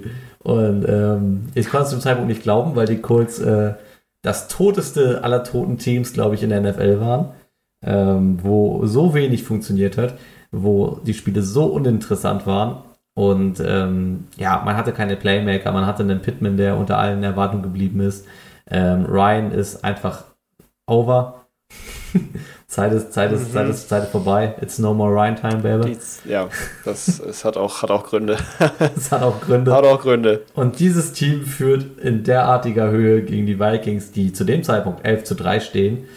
Ähm, ja, unerklärlich. Aber, was ich dann auch erst wenige Stunden später gesehen habe, mein Ticker hat sich geändert auf ein Spiel, das 36 zu 39 ausging. Also haben das die kurz geschafft, eine, ich glaube, 33 Punkte Führung zu vers verspielen. War die so hoch? Ich weiß nicht. Äh, 33 Punkte. Ja. 33 Punkte, das war die höchste Führung, die wieder Genau. abgenommen wurde in der gesamten NFL. es wurde. NFL-Geschichte geschrieben. Es wurde Ähm, NFL-Geschichte geschrieben an diesem Abend. Ja. Ja. Willst du ein bisschen über das Detail reden? Also ich kann es äh, reden, ja, aus der Sicht äh, von mir, wie ich es halt geguckt habe, wie ich es halt erlebt habe. Und ich muss sagen, es war halt extrem spannend. Also es war ähm, ein echten Duell, wo man, also ja, also es gibt hier so eine Kurve, äh, die da darstellt, ähm, wie die Win-Ratio ist, wie so die Wahrscheinlichkeiten sind, das sind, das sind also die Odds quasi, wie man so schön sagt, ähm, welche Mannschaft denn gewinnt. Und äh, das war ziemlich nah an 100% dran die ganze Zeit Indianapolis Colts und ist dann kurz vor Ende einmal komplett runtergerast Ja. weil es sehr schnell ging, auch wenn man sich die Statistik ansieht. Ähm, ich weiß nicht, was da passiert ist. Ich würde sagen, ich habe mir dazu eine Notiz aufgeschrieben, die da mir sagt, kein Atem mehr. Ich ähm, versuche die jetzt mal zu interpretieren. Ich weiß nicht, was ich da geschrieben habe und wann ich das geschrieben habe, welcher, welcher äh, Condition ich da war. Aber ich schätze mal, das hat so ein bisschen damit zu tun, dass ähm, das ein Spiel war, was wirklich, ähm, und das glaube ich nicht, dass es ähm, in irgendeiner Art und Weise gewollt war, ähm, einfach so gelaufen ist, dass die ähm, Colts die Vikings überrannt haben, die Defense der Vikings, die zu dem Zeitpunkt gar nicht funktioniert hat. Also so wie Darius Smith, Daniel Hunter, äh, die gesamte Cornerbacks-Crew, die ja zu dem Zeitpunkt auch nicht wirklich nicht die stärkste war, Ja. war aber von dem, von dem damaligen Coach einfach nicht, nicht in den Griff zu kriegen. Also irgendwie war das Play-Calling, was der da gemacht hat, nicht für diese Defense äh, vorbereitet. Und dementsprechend sind die durchgerannt, wie nichts gut ist und haben, äh, sie haben wenig Yards gemacht. Man sieht es Mhm. also ich habe die Statistiken gerade vor mir. Man sieht es in den Statistiken. Die Indianapolis Colts haben nicht extrem viel gemacht. Zach Moss war noch der, der am meisten äh, Damage gemacht hat. Ich weiß aber auch noch, dass das waren doch auch Touchdowns, die Yards. sehr, sehr bizarr gefallen sind. Das eine war doch ein Returning Touchdown, oder? Ja, genau. Es war einmal ein Returning-Touchdown. Da war's gab's. eine Das war Eklige Das war, Interception. die war noch. Genau, eine Interception gab es auch noch. Also die war Kurz vor der die eigenen kurz, Endzone, Kurz ja. hinter der, ja, kurz hinter der, hinter dem, der eigenen Endzone ähm, waren die relativ weit zurückgespielt und dann gab es da einen Return-Touchdown, Mhm. gefolgt von einem, also den Interception-Touchdown, also ein Pick Six, Ja. gefolgt von einem Return-Touchdown, was äh, unglaublich schwierig war zu verkraften, ähm, als man da vorm Fernsehgerät gesessen hat. Ja. Und ich glaube, später am Ende war es dann einfach so ein, so ein Ding, dass die Indianapolis Colts halt einfach äh, so mehr oder weniger durchgemürbt waren, weil es wirklich so lange ging und dann ja auch noch in die Overtime. Es war ein langes Spiel, ja. Ende- ja. Das stimmt. Ja, ja, es war ein sehr langes Spiel und ähm, es ich war natürlich auch wieder ein Sonntagabend, der richtig, richtig lange ging, aber das, äh, da, also den Vikings-Fan will ich sehen, der da, da abgeschaltet hat. Ähm, ging richtig ab und ähm, auch, ja, also jeder Spieler hat da wirklich gezeigt, was er kann. Äh, Devin Cook ist einmal auch sogar für 40 Yards ausgebrochen, Hm. ähm, hat einen ordentlichen Run hingekriegt. Das war dann der Zeitpunkt und das wird auch so ein bisschen gesehen als derjenige oder der Zeitpunkt, an dem das Blatt sich gewendet hat, die 40 Yards äh, touched oder der 40 Ja, das glaube ich auch. Aber der Da war- 40 Yard Dash, Das war, von das war ein David Dash, der so der, dem ganzen Team nochmal so die Energie gegeben hat, ne? genau, der Das ist- gezeigt hat, okay, der, das war sogar, das war ein Touchdown, oder? Ich bin mir jetzt tatsächlich Nee, es war, gar nicht. ich glaube, es war kein Touchdown. Es war ein, war ein äh, sehr, sehr langer Ja, es war Rush. nur ein langer, genau, es war nur ein sehr langer Run, der danach gestoppt wurde, nachher am Ende von irgendeinem äh, ja, der danach aber Cornerback oder Safety, der hinten stand. Ähm, Und äh, der hat genau das Blatt eben so ein bisschen gewendet und gezeigt, so, da ist jetzt Motivation hinter. Und dann hat es irgendwie geschafft, Kevin O'Connell, der Coach der, der Vikings, ja in dem Jahr auch neu, das irgendwie geschafft, und das hat er oft geschafft, den Vikings in, den, in dem vierten Quarter nochmal richtig Dampf zu geben. Ja, Und da ist stimmt. einiges passiert. Und da haben die wirklich aufgeholt mit, ähm, im vierten Quarter haben die nochmal 22 Punkte gemacht, im dritten nochmal 14. Ähm, und das hat dann natürlich das Ganze, die, die Colts währenddessen 0, also im dritten halt nochmal drei Punkte, also ein, ein Field Goal geschossen. Ja. Im vierten 0, die Vikings 22 und das war wirklich äh, vom Feinsten. TJ Hawkinson, der ja dann auch noch gar nicht so lange dabei war, ja. ähm, auch Hervorragender Trade übrigens. Fast- gute, Fühlt sich super ja, an. auf ein hervorragender Trade. Also kann ich nach wie vor echt wirklich nur ähm, immer noch Respekt an äh, Queasy äh, Adam Manfosa, der da jetzt gerade neuer GM war. Ja. Ähm, echt stark gemacht und ähm, ein Spiel, das sucht seinesgleichen. Also war echt, echt toll zu sehen, aber am Anfang war es echt, also ich bin durchgedreht. Ich dachte, das kann nicht wahr sein. Mhm. Die Vikings verlieren so hoch zu den Colts, die zu dem Zeitpunkt 4-9-1 standen und die Ja. Vikings 11-3. Wie gesagt, von diesem Colts-Team äh, zum Zeitpunkt. Und das im US Bank Stadium. ja, Das war, das war, die haben die, die haben die, die Hosen runtergezogen. ja. Die ersten beiden Drives null. Wobei ich gewillt bin zu sagen, die Vikings. Haben sich anfangs selbst die Hosen runtergezogen, um sie dann ja, okay, danach das kann man wieder auch so sagen. Ja, ganz stramm ja da gehe ich, doch, doch, stimmt, da, da gehe ich mit, da gehe ich mit. Die haben sich richtig, das stimmt, das, da, das, da sagst du was. Ja, Die haben sich richtig selber die, das ist nämlich das Thema, die haben sich selber die Hosen runtergezogen, das noch viel schlimmer ist. ja. Weil das hätte nicht passieren dürfen. Aber es ist passiert, sie haben es aufgeholt, stark, aber naja, man Ja. weiß ja, was am Ende dabei rausgekommen ist. Auf jeden Fall kein Super Bowl-Sieg, aber eine starke, starke Saison für Kevin O'Connell. Hm. Da bin ich froh, dass wir da jetzt gerade drüber reden, weil ich das nämlich nochmal, äh, ist gut, dass du es ansprichst, ähm, hätte ich es gar nicht getan. Möchte ich nochmal ansprechen, Kevin O'Connell, das war eine Geschichte oder ist eine Geschichte, die, äh, und dazu halt denn der GM, Queasy, ja. ähm, der, die beide zusammen da echt eine, ein Duo bilden, was glaube ich noch auch jetzt ähm, auf den Draft be betrachtet, glaube ich, noch einiges offen lässt. Also Ja. jetzt noch sehr, sehr interessante Situationen, auch in der Free Agency jetzt passiert und so. Also alles nochmal sehr interessant, aber naja, reden wir dann nochmal Ja. drüber. Ich will mich jetzt nicht verlieren. Habe ich das? Ich glaube Genau. gerade noch nicht, aber ich wollte auch nochmal Osborne in diesem äh, Spiel hervorheben. Es war, glaube ich, so das Oh, Highlight-Game, was ich, Gerne. was ich von dem Jungen, glaube ich, gesehen habe. Ähm, Mm. Bisher hatte ich ihn nur so auf der Pfanne, so als David. eigentlich Third-String-Receiver der Vikings. Also ich würde schon sagen, dass, äh, dass halt, Ja. Jess, also natürlich Justin Jefferson, aber auch Adam Thielen in der Rangordnung über ihm stehen. Ähm, trotzdem war es von Ja. Osborne ein sehr, sehr starkes Spiel mit auch Catches, die ich sonst so von dem bisher noch nicht so gesehen hatte. Wo ich mir aus der Überlegung gestellt habe, kann es jetzt sein, dass der jetzt auch nochmal so ein bisschen aufblüht. Ja, unbedingt. Also jetzt gerade, wo Adam Thielen natürlich jetzt nicht mehr da ist. Ist so, Ähm, ist war auf jeden er, Fall jetzt so der, der Spot da, dass man sagen kann, okay, vielleicht, also klettert er jetzt in der Rangordnung zumindest ein bisschen so auf, auf B-Receiver hoch. Würde ich, die, würde Ja. ich ihm auf jeden Fall gönnen. Also ich schätze, dass das, wenn das jetzt so erstmal so bleibt, wie es ist, ähm, bei, den, bei den Vikings ist da noch einiges zu erwarten, was natürlich jetzt die Draft-Position, also was, was die Draft-Position angeht. Ja. Ähm, da wird sich noch einiges zeigen, aber da ja, reden wir dann nachher, nachher, nachher drüber, wenn es passiert ist, ja ich weiß jetzt, ähm, was da jetzt, was da jetzt kommt. Ich habe jetzt die Needs, Needs der Vikings habe ich jetzt noch nicht so ganz auf dem Zettel, aber seid ihr in der Position, wo ihr sagen würdet, einen Receiver würden wir, also natürlich jetzt nicht auf allen voran, aber so ein, so ein Dritt-, Viertrunden-Pick Receiver, würde man das machen? Also der Pick, den die Vikings haben in der ersten Runde, ist Pick 23, äh, soweit ich das Ja, weiß. aber da, da, da, pickt da, der Plan. ihr, Manche da pickt ihr kein Receiver, oder? war die Option, weil Ja? es gab ein großes Need für Cornerbacks und das haben wir Ja. jetzt, ähm, was ich auch sehr schlau finde, gelöst, indem wir Veteranen gesigned haben und äh, unglaublich viel Cap Space freigemacht wurde ähm, durch halt neue Restructures von, von Verträgen.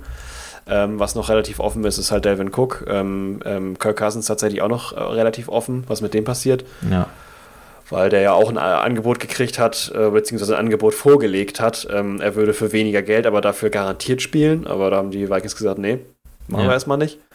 Auch sehr interessant und dementsprechend ähm, kam jetzt heute tatsächlich auch mit diesem Aaron Rodgers-Kram äh, kam die Information raus, dass jetzt die ähm, der General Manager der Vikings sich, zu, äh, sich hingesetzt hat mit den Texans und mit den Eagles Mhm. und den Texans auch ein sehr, sehr gutes Angebot wohl gemacht haben soll, um den Trade zu, äh, den, den ähm, äh, dritten Pick zu bekommen. Äh, nee, den dritten, den vierten, glaube ich. Aber Ja. irgendwo in den Top 5 picken die, glaube ich, um den zu bekommen. Und da bin ich mal gespannt, was da über den Tisch geht, weil es wird tatsächlich davon gesprochen, dass da eventuell, das ist natürlich eine Vikings-Bubble, das darf man nicht vergessen, also Ja. Informationen am besten immer überall herholen, nicht nur aus der Vikings-Bubble oder aus der Bubble eures Teams, Mhm. kann ich nur empfehlen. Ähm, aber es kann auch sein, dass dann äh, ein Delvin Cook höchstwahrscheinlich sogar, äh, vielleicht ein Darius Smith, vielleicht sogar ein Kirk Cousins über die Bühne geht. Ähm, zu den Texans, die auch große Needs haben, ähm, Mhm. die auch im Bereich Quarterback liegen. Ja. Unsere Needs sind jetzt hauptsächlich, um das nochmal zu beantworten, ähm, sind äh, eigentlich ein Quarterback als Option Ja, für die nächsten Jahre und ja. ein Receiver auf jeden Fall. Weil KJ, KJ Osborne äh, und Justin Jefferson schön und gut dahinter kommt dann halt eben Jalen Naylor oder Jalen Rager. Ja, genau, da wird es ein bisschen dünn, aber ich würde, würde sagen, dass, dass, dass das so, was ist da, also ihr habt, glaube ich, noch den Drittrunden-Pick, ne? Ja. Ähm, den, den, da sehe ich so ein bisschen Receiver drauf. würde ich jetzt Ja, das mal- sollte auch passieren. Ja. Ja. Wenn es der 23. wird, dann wird natürlich versucht, an, äh, ähm, an Edison ranzukommen, aber Mhm. das glaube ich nicht, dass der da noch da ist. Ja, wird man sehen. Bin ich mir nicht sicher. Wird man sehen. Genau. genau. Okay, sollen wir jetzt Richtung Playoffs einmal gucken? Oder Also wenn noch? du nicht noch, ähm, wenn ich über die Vikings sprechen darf, dann darfst du ja vielleicht noch über die Seahawks sprechen, in der gleichen Ja. Art und Weise, wie ich gerade über die Vikings gesprochen habe, äh, Richtung, Richtung Draft. Aber ansonsten, wenn du das jetzt noch nicht so beleuchten magst, ähm, weil es zu sehr in die Sterne geguckt ist, dann Ist können wir gerne weitergehen in unserem Nee, ist ein, ist ein spannendes, spannendes Thema eigentlich. Äh, kann ich aber auch relativ schnell erzählen, weil sich jetzt, glaube ich, ein bisschen äh, rausgestellt hat, was die Seahawks in den Drafts tun werden. Also wir sind uns relativ sicher, dass wir. Ähm, ich hatte am Anfang überlegt, okay, wenn man jetzt den, den, den fünften Draft-Spot tatsächlich hat, wäre es vielleicht ganz spannend, auch ähm, auf, äh, auf tatsächlich Quarterback zu gehen. Ähm, glaube ich Mhm. mittlerweile, aber nicht mehr. Ähm, ich glaube, dass wir, dass wir schon die äh, Edge-Position dann jetzt be belegen werden. Ähm, Ja. Kommt auch so ein bisschen darauf an, was halt die Teams vor uns tun werden. Ich sag mal, ich vertraue voll und ganz da meiner, meiner ähm, Pete Carroll Crew, die im letzten Draft ordentlich abgeräumt hat. Ähm, ich glaube, dass sie den sehr klug investieren werden. Ich glaube, dass wir tatsächlich auch in einem Spot sind, wo wir nur sehr, sehr schwer daneben picken könnten. Also, ich meine, Tyree, Ja. Tyree Wilson ist ein absoluter Spieler, wo sich eigentlich alle einig sind, dass der, dass der, glaube ich, alle Teams stärker machen kann. Ähm, und ich glaube, der wird es dann letztendlich auch werden, weil die Teams vorher den Need nicht, nicht unbedingt haben. Ja. So, also ich glaube, dass die ersten drei Ich Picks wahrscheinlich alle in Quarterbacks landen werden, das kann ich mir vorstellen. Ich glaube, dass wir Tyree Wilson dann als, als Edge picken werden, auch bekommen können. Mhm. Dann haben wir noch den, den, den 20er Pick in der ersten Runde, auch sehr stark. Ich glaube, der wird dann halt einfach in Defensive Tackle landen. Ähm, Namen, die Ich da, denke auch eher, dass ja, Namen, die da gehandelt werden, sind äh, Brian Breezy. Finde ich cool, finde ich nice. hm, Wäre auch das, was ich so tun würde. Ähm, ja, ja, da lohnt sich auch in die Defense zu investieren auf jeden Fall. Also da ähm, haben wir ja gesehen, jetzt eben auch bei dem Spiel haben wir ja gerade schon beleuchtet. ja, Wenn man das sich nochmal so ein bisschen rückwirkend anguckt, dann war da eben auch schon ähm, ein großes Need, eben halt gerade in der Defense noch ein bisschen größer als in der Offense. ja. Und wenn Offense ist schon recht gut aufgestellt. Ja, und wenn es dann eben nicht äh, Defense Tackle wird, dann wird es halt irgendwie äh, ein Safety oder ein Guard. Gehe ich, glaube ich, von aus. Wir werden ein bisschen was in die Line gute im stecken. Draft gerade. Genau, es, es sind sehr. Alles noch nicht Jalen Carter. Ja, Nicht bei Pete. Wobei, Pete kann ihn vielleicht so ein bisschen runterkriegen, aber ich glaube, das ist eher was für die Buccaneers, glaube ich. ja, vielleicht wäre es aber auch genau der Pete Carroll Move, den wir nicht alle, alle, alle nicht kommen sehen. Ich weiß es nicht. Ja, man weiß nachher sowieso nicht, was passiert. ich weiß Nachher auch noch nicht- ganz andere Moves. Ich sehe uns, also ich sehe uns irgendwo auch Anthony Richardson picken. Irgendwo tue ich das. ja? Irgendwo, wenn der, wenn der an, an, wenn er an die Stelle kommt, Es kann sein, also es passiert dann doch relativ schnell, da eben auch ganz viele Mannschaften, die in den Top 10 sind, ähm, gar kein Need haben für einen Quarterback. Ja, es Ähm, sind auch immer sehr viele, passieren. sehr viele Bauchentscheidungen bei im Draft. Ja. es, wie gesagt, Ja. ich, es, es gibt die Option, die ich sehe, wir picken dann an, an der Stelle Richardson und äh, dann danach erst ein Edge. Weil die Richardson ist auch echt ein geiler, also den, den, den mag ich auch sehr gerne, muss ich sagen. Also den würde ich, würd ich da auch gerne sehen. Also irgendwie, was so die Tapes angeht von ihm und auch so diese, diese ganze, ja, diese ganze Art und Weise äh, hat irgendwie was, was, was mir sehr gut gefällt und auch äh, eben halt viel Upside-Potenzial. ja, sehe ich auch. Also, Guter Playstil. Also, ja, auch einer, der, glaube ich, gut unter Geno Smith auch lernen kann. Also, Ja. da lernt er vom Richtigen, schätze ich mal. Also, von daher würde ich das auch gar nicht so als, als, äh, als ähm, unrealistisch äh, anerkennen. ja. Also ich glaube, CJ Stroud, wenn, wir, wenn ich ganz frei picken dürfte, glaube ich am liebsten. Danach würde dann wahrscheinlich Richardson schon kommen. Ja, Ja, aber ja also, der wird wahrscheinlich. ja, Stroud das kriegst du nicht. Nee, der soll wohl ja, aber das, naja, Mox. Mox. ja, wenn er nicht an eins geht, Aber- geht er an zwei. Wenn er nicht an 1 geht, an 2, da gehe ich auch stark von aus. ja, das, das Und dann, ja, mal gucken, die Cardinals, was sie machen da, aber naja, man wird es noch sehen. Vielleicht, die Cardinals kann ja auch sein, dass sie nochmal was machen. Vielleicht gehen die Vikings auch an die Cardinals ran. Vielleicht geht irgendein anderes Team an die Cardinals ran, um da zu gucken, dass man Ja. da. Ähm, Aktuell sieht es ja aus, als würden sie darauf sitzen bleiben. Ich glaube es auch ein bisschen. Würde auch Sinn machen, weil die Cardinals halt eben auch eine Verstärkung brauchen. Gerade jetzt haben die einen Cornerback gerade auch ja an die Vikings sogar in dem Fall abgegeben, äh, Murphy, Ja. Cornerback meines Erachtens nach. Ähm, und da natürlich auch ein großes Need in der Defense und überall eigentlich. Also die Cardinals sind ja wirklich eine der Mannschaften, die ähm, am besten äh, noch mehr Picks haben so, könnten in, in der Ja. ersten Runde. Äh, und auch bräuchten vor allen Dingen. Und dementsprechend äh, bin ich da mal sehr gespannt, was da jetzt äh, dieses Wochenende passiert. Genau. Genau, aber bevor dieses Wochenende passiert. Sollen wir noch kurz über die Playoffs der äh, 2022-Season reden? Genau, wollte Okay. ich gerade sagen. Reden wir noch einmal über die Playoffs der Season 2022. Ja, zumindest über die, über die ähm, coolen Spiele.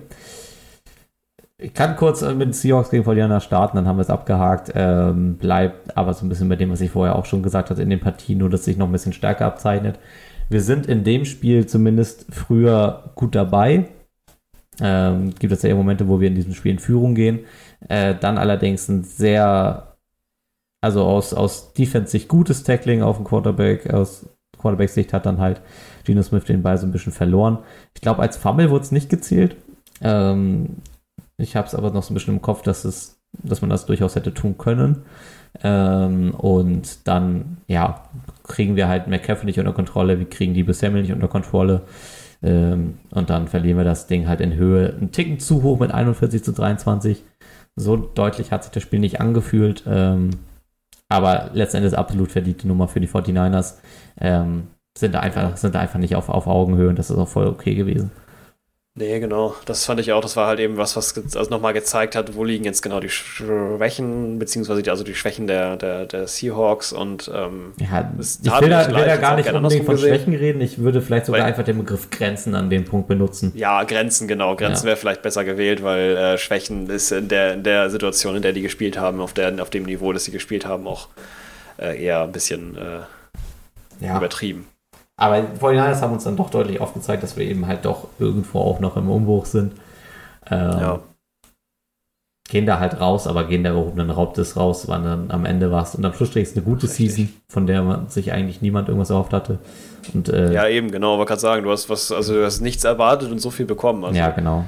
wenn das nicht, wenn das nicht, äh, Da war, da war glaube ich, keiner am Ende böse drum, dass wir da gegen die 49ers, die halt zu dem Zeitpunkt auch wirklich extrem stark waren, dann einfach rausfliegen. ja, War absehbar, war okay. Spiel hätte ein Tick Ja. spannender sein können am Ende, aber war dann halt auch, ja. War, das ging dann halt so zu Ende. Okay, was haben die Vikings ja denn gemacht? so war's. Was die Vikings gemacht haben, die haben verloren. die haben verloren. ja, Mist, ja, woran lag's? Wo, woran, Woran lag's? woran Woran hat's hat's hier gelegen? Also, woran hat's hier gelegen, kann ich dir sagen, das war, ja, eigentlich, wie ich es gerade schon ein bisschen rausgearbeitet habe, die Defense halt, die nicht Ja, funktioniert in hat. dem Spiel auf jeden absolut, absolut nicht funktioniert. Also die Offense, die, die Defense hat gegen die Offense gearbeitet. Und zwar eben aus dem Grund, weil natürlich auch die, die Cornerbacks waren ein Riesenthema, also auch in der Vikings-Bubble die ganze Zeit gewesen. Es gab welche, die haben sich auch da, gab es einen, einen äh, Cornerback, äh, Caleb Evans, der hat sich herausgestellt als, als super Cornerback, der wurde vom, vom was war das denn? Es gab auch viele Verletzungen. Also es, das Problem ist ja auch, da hat die Tiefe gefehlt. Ähm, die Vikings haben relativ gute Cornerbacks gehabt, bloß die, die haben sich leider alle verletzt. Und dementsprechend kam dann ja ein Cameron Danzler, dann halt später eben ein Kev äh, Caleb Evans. Ja. Und der hat sich dann da rausgestellt, wurde dann danach tatsächlich auch ein Starter, leider erst gegen Ende. Und hat da dann noch ein bisschen was regeln können, aber die, die restlichen äh, Cornerbacks, die da rumliefen, waren halt eben noch ein bisschen, ein bisschen blutjung und ähm, haben auch nicht so den, den die, äh, ja, wie sagt man, die Explosivität gehabt, um dann halt eben auch mal wirklich einem guten Receiver den Ball abzurennen oder halt mal Mhm. eben, äh, so richtig das zu lesen, was er gerade vorhat, ähm, den richtig zu blocken, richtig zu covern. Und ähm, auch eben halt gegen den, gerade der, der Run, das Run-Blocking äh, hat gar nicht funktioniert. ja. Ähm, die haben halt ständig gegen die O-Line, äh, gegen die O-Line der anderen Mannschaft verloren. Und das darf halt eigentlich nicht sein. Zedarius Smith und äh, Daniel Hunter, ja, ein unglaubliches Team ähm, eigentlich zusammen. Aber äh, die beide haben auch wirklich Career-Low Sex, glaube Mhm. ich, Sex gehabt. Ich habe, ich hätte, glaube ich, im Vorfeld habe ich dir frech. gesagt, wenn ihr es schafft, gegen die Giants 30 Punkte zu erzielen, seid ihr weiter. Weil ich auch nicht damit gerechnet hatte, dass die Giants so viele Punkte letztendlich machen, weil sie in den Partien davor eigentlich immer so unter 24 geblieben sind. Also es war jetzt keine High-Scoring-Offense. Ähm, ich würde auch sagen, die haben da einen der besseren Tage erwischt. Ähm, Isaiah Hodgins hat zum Ende der Season dann irgendwie doch noch mal ein paar Highlights gezeigt. Ähm, es war eigentlich so ein Receiver, den ich vorher auch gar nicht so auf der Pfanne hatte. Ähm, Ja, ja, und Danny Dimes.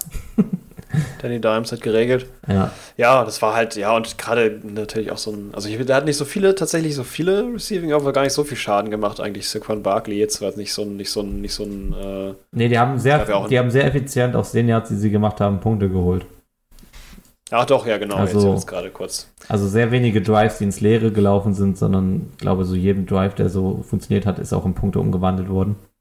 Ja, und gerade nämlich andersrum, wie ich es gerade gesagt habe, andersrum Saquon Barkley äh, hat eben viel, viel Schaden gemacht, gerade was Rushing Yards angeht. Das, äh, bei ihm ist halt immer so, habe ich gerade kurz nicht drauf geachtet, dass er bei Rushing und Receiving meistens dabei ist. Ja, genau, das ist ja. Und äh, zusammen halt, beides zusammen hat er halt kurz über 100 Yards, äh, 50, äh, fast ungefähr genau gleich 50 Receiving, 50 Yards Rushing. Und Rushing hat er dann eben auch, und da sieht man auch, wie äh, schlimm Rushing für die Vikings ist, ja. äh, hat er dann in den 50 Rushing Yards zwei Touchdowns und in den Receiving Yards eben halt nicht. Wobei ich auch noch sagen würde, dass es für Ähm, Barkley und- auch eher noch so, vielleicht eher so ein, ja, unterdurchschnittliche Leistung sein kann. Also er kann Ja. auch, also ja, schon. Ja, ja, schon, schon.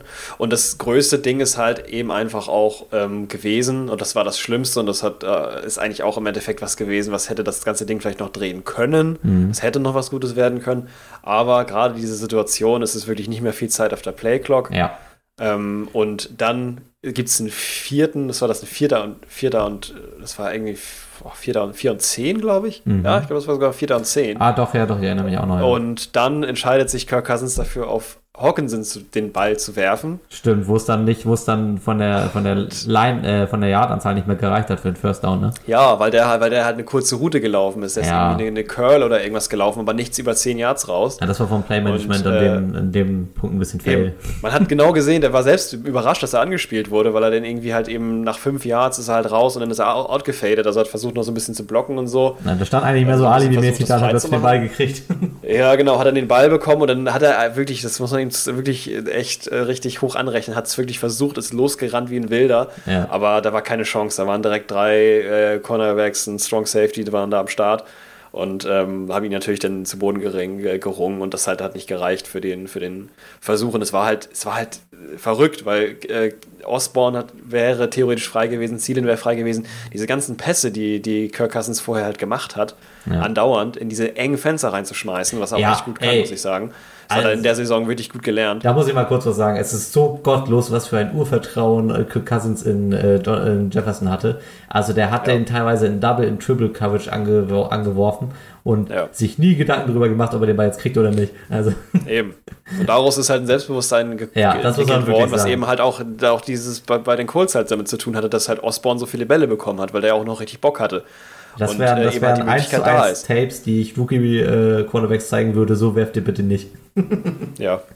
Aber Es hat dann ja auch meistens gut man funktioniert. kann sie auch so werfen, dass sie funktionieren. Ja, das stimmt. Und das hat er halt eben geschafft und dementsprechend äh, starke Nummer. Aber in der Situation war das war wirklich so eine, so eine Art, ja, so eine Art Brainfart genau in dem falschen Moment. Ja, Und das hat natürlich auch so ein bisschen den Sack dann äh, ja. sprichwörtlich zugemacht. ja, auf jeden Und Fall. da war dann natürlich Ende, wobei ich jetzt nicht sagen will, das hat nur an diesem einen äh, Play Nee. gelegen. Es war halt eine generelle, generell hat es das gezeigt, was halt schon die ganzen Vikings-Fans alle Angst vor hatten. Vikings-Fans, you feel me. ja.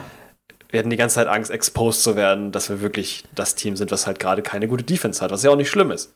Ja, Das man hat so ein man sagen, bisschen bei den blendet. Vikings hat ja auch, glaube ich, so, haben die Standings ein bisschen drüber hinweggetäuscht, was man eigentlich Ja. hatte. Ich glaube, ihr seid jetzt sogar mit einer negativen Punktedifferenz aus der Season raus, oder?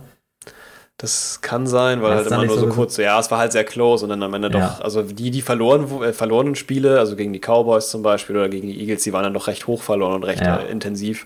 Und dementsprechend kann ich mir sehr gut vorstellen, dass die äh, drei Punkte, mit denen wir meistens äh, gewonnen haben, Ja, genau.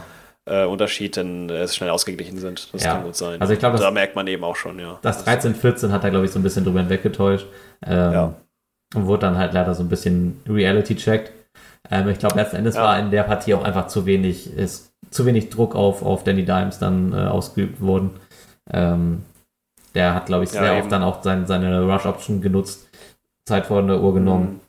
Aus, aus der Hinsicht dann irgendwo auch ein gutes Game-Management von den Giants, dass die, glaube ich, also bei den Giants muss ich sagen, ich bin da positiv überrascht. Das haben sie nämlich diese Season generell gut geschafft, mit sehr wenig Mitteln sehr viel zu erreichen. So, Ja. ohne dass ich jetzt sagen würde, ich bin selbst großer Giants-Fan, aber ich würde da auf jeden Fall den Hut ziehen und sagen, ich habe von dem Team, Ja. so wie es auf dem Papier da stand, sehr, sehr wenig er, erwartet. Ähm, mhm. Wir haben es aber immer geschafft, einfach durch gutes Game Management die Spiele eng zu halten. Ähm, ja. in den Situationen dann da zu sein, wenn man Spiele gewinnen konnte. Eigentlich sehr ähnlich wie die Vikings, häufig auch sehr knapp gewonnen. Ja. Ja, das stimmt, das stimmt. Aber das Game Management von denen, das muss ich auch sagen, auch nochmal hervorheben, auf jeden Fall, dass das Game Management von den, von den äh, Giants wirklich, ja. wirklich stark war die ganze Saison über und dementsprechend, dass es die bis dahin getragen hat, das war, war für mich jetzt eigentlich auch keine Schande, gegen die zu verlieren und eben trotzdem auch noch Punkte gemacht zu haben und so. Es war schon, war schon ein Duell auf Augenhöhe. Also es war, naja, es, es ist wie ein Duell auf Augenhöhe gestartet. Ist es ja nicht so ganz gewesen. Die haben gewonnen, komplett zu Recht. Ja. Und äh, dementsprechend hat mir das dann auch Spaß gemacht zu sehen, wie es dann weiterging. Und ich hätte denen das auch äh, auf jeden Fall gewünscht, dass sie dann noch weitergekommen wären. Ja, aber sind wir ehrlich, es war auch ein bisschen das Spiel darum, wer von den Eagles zerfetzt werden darf. Ja. so ein bisschen darum ging es eigentlich im Endeffekt, genau. Ja. Und äh, ja, damit können wir eigentlich auch schon dahin gehen, ne? Wer, wer, wer, wer ja, von den Moment, Moment, Moment, Moment. Wir haben nicht, okay. Nee, nee, weil wir haben in dieser Wildcard-Round noch ein, ein, ein Spiel, äh, was, glaube ich, ganz NFL Deutschland und auch NFL USA begeistert hat, nämlich Chargers gegen Jaguars. Ähm, oh ja, die Jaguars, stimmt. Ein, ja, die haben wir noch gar nicht, oder nicht viel geredet zumindest. Ein kleiner persönlicher Home Run in meinem Herzen, weil ein Ach, Team, das ich, das ich sehr, sehr mögen gelernt habe in der, in der Season, die Jaguars, ja. gegen ein Team, das ich, für das ich eigentlich, eigentlich gar keine Emotionen empfinde, nämlich die Chargers, äh, rauswirft ja. und ähm, habe mich gefreut, ich musste die dann nicht mehr so, so doll gucken. Ja. also keine Ahnung. Die Chargers ich, sind bei mir auch Ich habe für den Chargers, ich habe echt wenig Emotionen dazu. Ich finde Justin es Herbert so hat einen tollen Arm. Es gibt so Teams. Es gibt so Teams. Also, Bo, erzähl doch mal, was, was war mit diesem Spiel? Die große Trevor Lawrence Comeback Story. Ähm, man hat danach Bilder gesehen, wie Trevor Lawrence mit seinen Leuten ins Waffle House ging. Völlig zu Recht. also ich glaube, er ist nach diesem Spiel einfach. Waffle House haben die sich verdient. Einfach Real Rap nach Florida zurückgeflogen und das erste, was er getan, getan hat, ist irgendwie seinen, seinen Freunden im Waffle House eine Runde ausgegeben. Ähm, Perfekt. Op optimaler junger Mann, liebe ich. Schätze ich sehr. Ja, ähm, also der hat wirklich sein Team, sein, sein Team wirklich das. Also die Jaguars machen Spaß. Ja, die Jaguars in der Form, wie sie gerade sind, machen einfach Spaß. Also ähm, die haben, die sind, die haben in der letzten Season auch mit, mit Urban dann als, als Head Coach und so haben sehr viel Scheiße gefressen. Ähm, mhm. Waren sehr viele eklige Stories auch mit drin. Ähm, und ähm, ich rechne es Trevor Lawrence sehr hoch an, dass er das alles sehr, sehr gut verdaut hat und wirklich in dieser Season auch einen großen Leistungssprung gemacht hat. Und ähm, auch in diesem Spiel sehr cool-headed agiert hat, sehr gefährlich über die Luft kam, ähm, gute Kontrolle auch auch hatte, was so seine Eigenoffense angeht, also gutes Pocket-Verhalten, ähm, sich gut aus Drucksituationen befreit, ähm, war von Trevor Lawrence wirklich ein sauberes Game. Ähm, sage ich jetzt auf den Stats sieht es aus, oder auf dem Statblatt steht auch vier Interceptions, weil man auch sagen muss, all das, was ich gerade gesagt habe, ist auch erst in der zweiten Hälfte dazugekommen. Ähm, es sah erst so aus, als würde es sehr schnell sehr deutlich werden. Ähm, die Chargers gehen, ich glaube, was war das am Ende, waren es dann 27 zu 7, gehen sie in die Halbzeit. Ja, genau. Ähm, mit einem großen Punktekissen, mit einem, mhm. äh, mit einer eigentlich auch sehr funktionalen Offense rund um Ekeler, Kelly Herbert. Äh, man hatte jetzt natürlich auch im Laufe der Season da äh, ein bisschen die äh, Receiver verloren. Ähm, allen voran natürlich war Allen auch noch nicht zu 100% wieder fit. Ich glaube, das war jetzt das, ja, das war auch ein Thema der, der ganzen, ganzen Geschichte, dass so die Receiver so ein Stück für Stück so ein bisschen abgebrochen sind, nicht so gut waren, ja, nicht so ganz so da waren. Ja, Palmer, Palmer musste bei den Chargers auch in eine größere Rolle reinwachsen, was er auch ganz ja, gut gemacht hat, genau. muss man sagen. Ähm, trotzdem, ja. Keenan Allen war, glaube ich, auch noch nicht bei 100 Prozent. Nee, war die ganze Zeit nicht. Ja. Also, war einem bestimmten Punkt auf jeden Fall nicht mehr. Ja. Trotzdem, zunächst startet für die Jaguars nicht so gut das Game, aber flippt dann alles zur Halbzeit. Äh, und ab dann kann, ab da kann man, das ist so ein richtiges Beispiel-Game dafür, wie Momentum in der NFL, glaube ich, funktioniert. Ähm, weil bei den Jaguars dann plötzlich auch sehr schwierige Bälle ankommen. Ein Travis Etienne, der richtig aufdreht, ähm, am Ende auch bei 109 mhm. Yards landet, bei, also mit 20 Attempts. Also der, ja, der sich, der sich wirklich von, von First Down zu First Down geackert hat. Ähm, ja.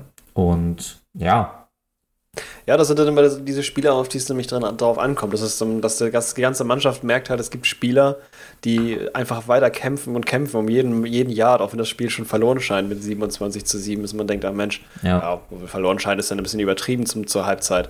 Aber trotzdem halt nicht den Kopf hängen lassen und sagt, okay, es geht trotzdem von weiter nach vorne. Ja. Und da äh, sind gerade nämlich die jungen Leute, bei den Vikings war es halt KJ Osborne damals, bei den, mhm. bei den Colts ist ja eine ähnliche Situation, die die da vor den Augen haben, bloß dass es ein paar weniger Punkte waren ähm, die die Chargers hatten. Äh, waren dann halt nicht 33, sondern eben 27. Ja. Aber trotzdem äh, braucht es da genau, genau, nämlich diese, diese Spieler, die äh, zeigen, es ist nicht vorbei.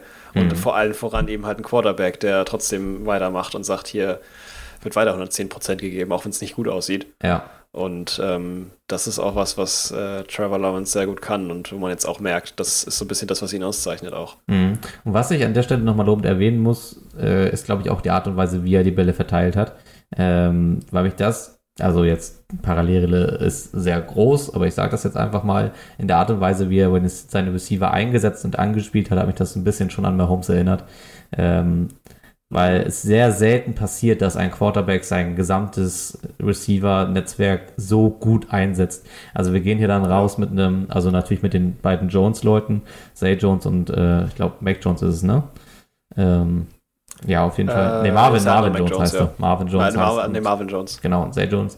Ähm, haben äh, beide respektiv 13 und 6 Targets. Ähm, Christian Kirk, äh, wo am Anfang niemand gesagt hat, das ist ein, ein, ein A-Receiver ähm, auch mit einer sehr, sehr guten Leistung hier. Und Evan, und Evan Engram auf der Titan-Position hat auch elf Targets, sieben Receptions und äh, jeder von denen fängt am Ende einen Touchdown. Also ja. seine, seine Offense in dieser Gesamtheit und in der Breite ausspielen zu können, ist, ein, ist ein auf jeden Fall ein Quarterback-Skill, den man, den man sich erarbeiten muss. Und, ähm, ja, richtig, richtig. Wenn er da jetzt anknüpfen kann, dann werden wir sehr viel Spaß in der nächsten Season auch an, an Trevor Lawrence haben. Genau, das würde ich auch sagen. Und das ist auch, so ein bisschen so eine Parallele zu ziehen zu den äh, Quarterbacks, die jetzt halt eben in diesem äh, Draft sind. Das sind ja gerade nicht wenige und viele Namen werden da ja oft genannt. Ja finde ich dann auch immer interessant, dass Trevor Lawrence war ja auch einer derjenigen, die halt in dem, in dem äh, letzten bzw. vorletzten Draft. Ja gut, im vorletzten Draft, da, da hat er ja sämtlichen... War er im vorletzten Draft? Ja, genau, vorletzten. zwei Jahre schon, ja genau. Genau, da war er, so hat er... Ja, klar. Ich glaube, es ist zwischendurch auch so, das Wort Jahrhundert-Prospekt ist auch gefallen. ja, ja, genau, richtig. Ja, im Zusammenhang mit ihm. Und es war natürlich unglaublich enttäuschend, was er dann abgeliefert hat zum Anfang der Zeit, ja. wo halt dieses Interception-Problem, was man jetzt ja tatsächlich sagen muss, immer noch so ein bisschen nicht im Griff hat. Er spielt halt auch immer noch bei den Jaguars ne? Das muss man halt. Ja, ja, ja, das ist auch nicht klar. Und logisch. wir reden auch hier Aber wieder über einen Quarterback, der auch erst 23 ist. Also. Ja, eben, richtig, richtig. Wir über einen jungen Quarterback, der eben viel, und das wollte ich gerade sagen, der viel Upside-Potenzial hat. Also das, das glaube ich, noch Ey, lass ihn ein, zwei Jahre, Jahre noch, noch mal, ja, lass ihn noch mal ein, zwei Jahre ranwachsen, dann ist ja. er 25 und dann kann er seine 10, 15 Jahre die Liga wegdominieren. Traue ich ihm ja. auf jeden Fall komplett zu. Eben, eben. Das, das braucht halt seine Zeit eben. Das ist halt nicht immer sofort. Und das ist halt eben auch, ähm, was muss man eben halt wissen muss, wenn man sagt, man holt sich einen äh, Quarterback und äh, ist dann halt, ja, keine Ahnung, wie die Jets zum Beispiel, hat keinen Quarterback, den man wirklich benutzen will, wenn man jetzt mal. Ja, man, hat es, man, hat sich, man hatte sich ne? das ja von Zach Wilson erhofft, und, dass man da ein bisschen rein investiert und dann wächst er dann die Rolle rein. Ja, genau. Ist man jetzt schlauer, halt dass es nicht tun wird nicht dazu gekommen, beziehungsweise wenn du halt ein Team bist, die halt nicht keine Option haben und halt einen Quarterback direkt nutzen müssen, also jemanden haben muss, der quasi Pro-Ready ist, ja. ähm, was es eigentlich fast nie gibt, ähm, kann das halt trotzdem sein, dass jemand, der Pro-Ready ist oder als Pro-Ready gesigned oder halt eben gedraftet wird, ja. CG äh, Stroud zum Beispiel, den direkt auf die Bühne zu setzen, kann eben sowas bei rauskommen wie bei Trevor, äh, Trevor Lawrence. Ähm, Kommt halt drauf an, an welchem ja auch erstmal okay landet, ne? ist dann. Ja, ja. Muss man halt wissen. Genau. Ja, von daher genau, gut, dass du es eingebracht hast. Sehr schön, es war ein sehr spannendes Spiel und auch sehr interessant, wie die Jacksonville Jaguars sich da in, diesem, in, diesem, in dieser Season äh, nach vorne gekämpft haben. Auf jeden Fall. Also auch auf jeden Fall eine Mannschaft, die man nicht unterschätzen darf. Nee, und die wir jetzt in ihrer Division, glaube ich, auch schon fast ein bisschen das Favoritenjäckchen bekommen werden. Können die mir zumindest Gehe ich von aus. Ja. Okay, Divisional Rounds. Wo, ja. willst, wo willst du drüber reden? Divisional Rounds. Es geht um die Divisional Rounds. Ähm, ich weiß gar nicht, ob ich da jetzt irgendwas groß. Doch, eine Sache auf jeden Fall. Wir müssen auf jeden Fall über das. Rounds. Ich habe zu den Divisional Rounds habe ich mir auch geschrieben, dass die, dass die, äh, dass die Bengals verloren haben, ja. Nee, gewonnen. die Bills haben verloren. Ja, aber da müssen wir drüber reden. Ja. Ja, also genau. die Bengals schlagen die Bills demonstrativ hoch mit 27 zu 10.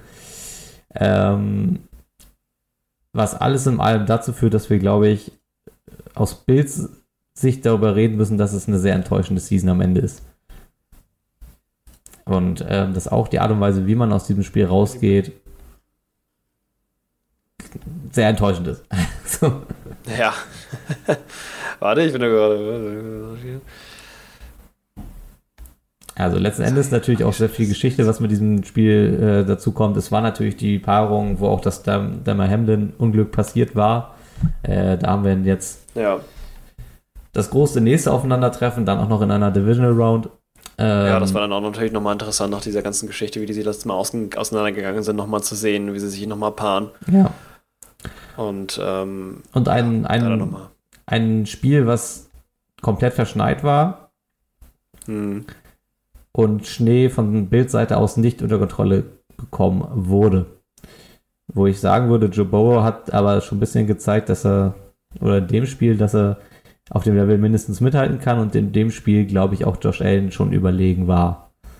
Also deswegen, ich würde es war, das, das war ein Sieg der Bengals, der ging hart auf die Moral der Bills, würde ich sagen. So, der, ja. der hat aus vielen Hinsichten hat er nicht geschmeckt. nee, weil man eben auch sehen, gesehen hat, dass da halt eben die normalen Funktionen der Builds irgendwie sehr eingeschränkt waren. Ähm, ja. Weil es hat, jeder, es hat jeder etwas gemacht, aber niemand hat richtig viel gemacht. Also ja, von Bildseite hat kaum möglich. Ja, also es gibt ein, zwei Highlight-Bälle, die auch auf, äh, ähm, auf Dix geworfen wurden. Ähm, ich glaube auch ein bisschen Unglück dann in, in, von der Receiving-Seite aus. Äh, es kann sein, dass wenn diese Highlight-Pässe dann auch letztendlich ankommen, gewertet werden, dass das Spiel ein bisschen anders kippt. Äh, letztendlich mhm. muss ich auch sagen, man hat ein bisschen gemerkt, dass den Buffalo Bills die Optionen am Boden fehlen. Ja. Wohingegen dann Cincinnati gesagt hat, ja, wir geben Mixen den Ball und dann guckt ihr mal, was ihr macht. Richtig. Das hat da auf jeden Fall gut funktioniert und die, die Second Option halt Prime ähm, hat sich gezeigt, sage ich mal. Ich meine, 4,7 Yards per äh, Average ist mhm. schon nicht nicht schlecht. Das mit Mixon hat es aber natürlich mit, 100, mit über 100 Yards nachher am Ende ah, das, besser das funktioniert. Schon, also der hat noch ein bisschen Sätze. mehr. Ja, hat, da waren noch ein paar, paar, explosive Drives dann halt auch noch mit dabei. Ähm, ja. Ich weiß nicht. Letzten Endes irgendwie ein bisschen ernüchternd, dass, dass man die Bills in der Art und Weise ein bisschen bloßgestellt hat, dass sie wirklich, wenn Option A nicht funktioniert, ein bisschen planlos dastehen.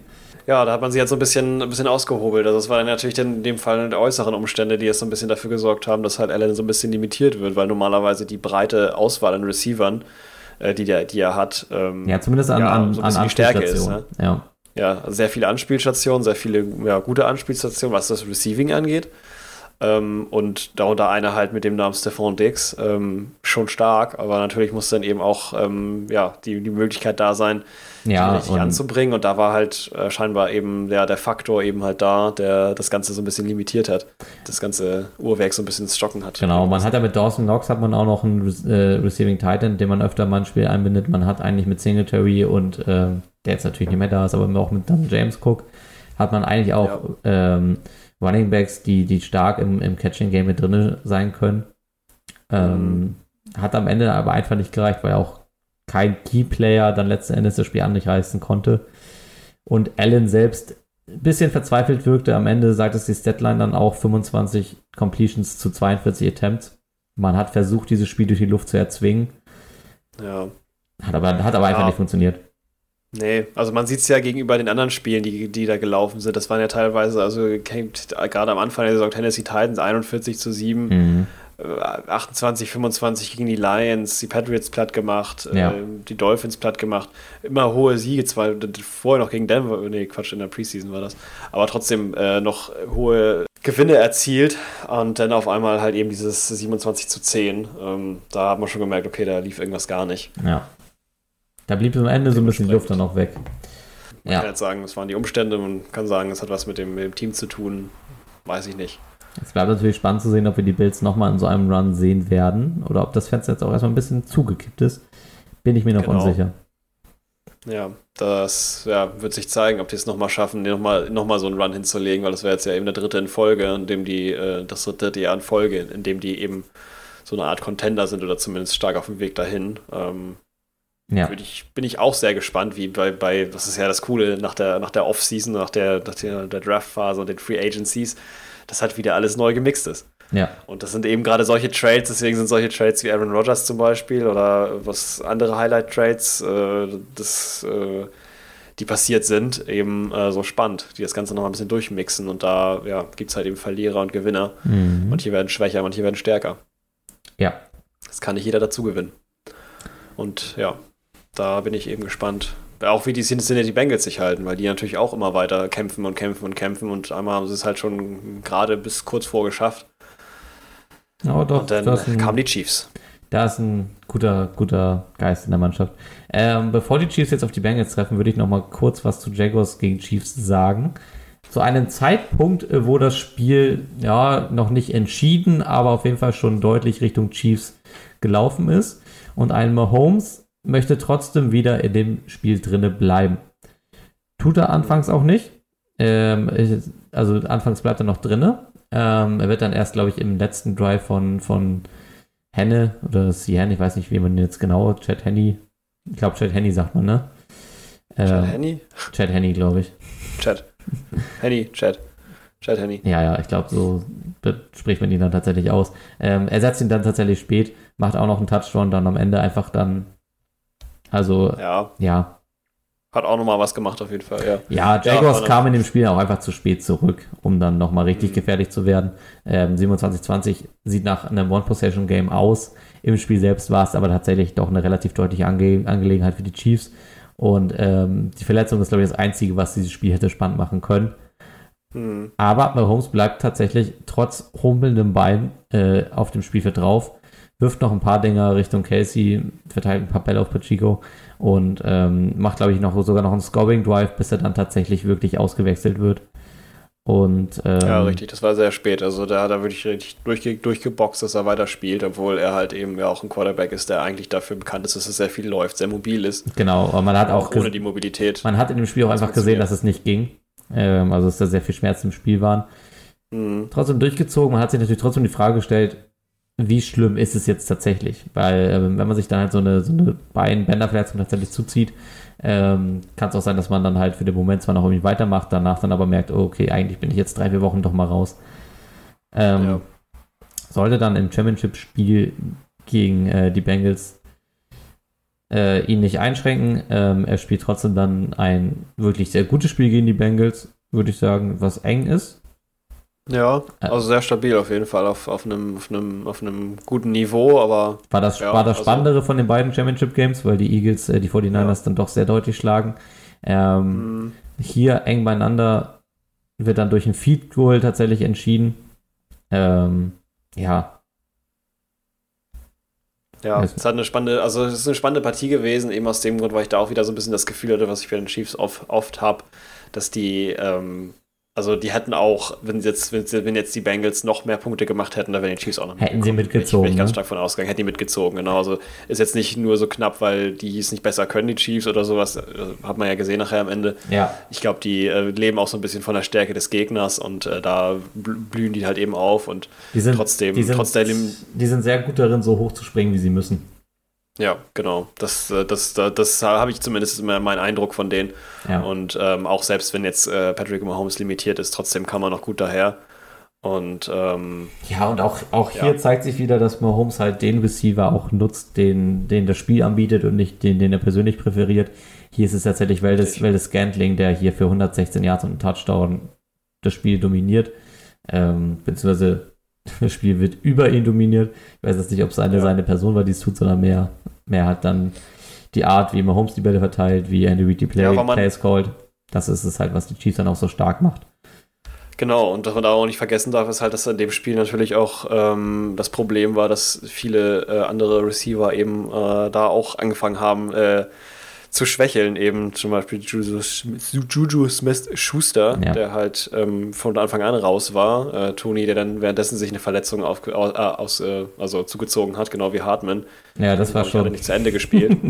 Stimmt, Und so ähm, dementsprechend, ja, dementsprechend, ja, Tony war natürlich toll, gerade neuer Zugang, äh, auch Mid-Season-Trade, sag ich mal. Ja, ja da, Auch für eine Verletzung geplagt und trotzdem wieder naja, der Whiteout, der Hill ersetzen sollte.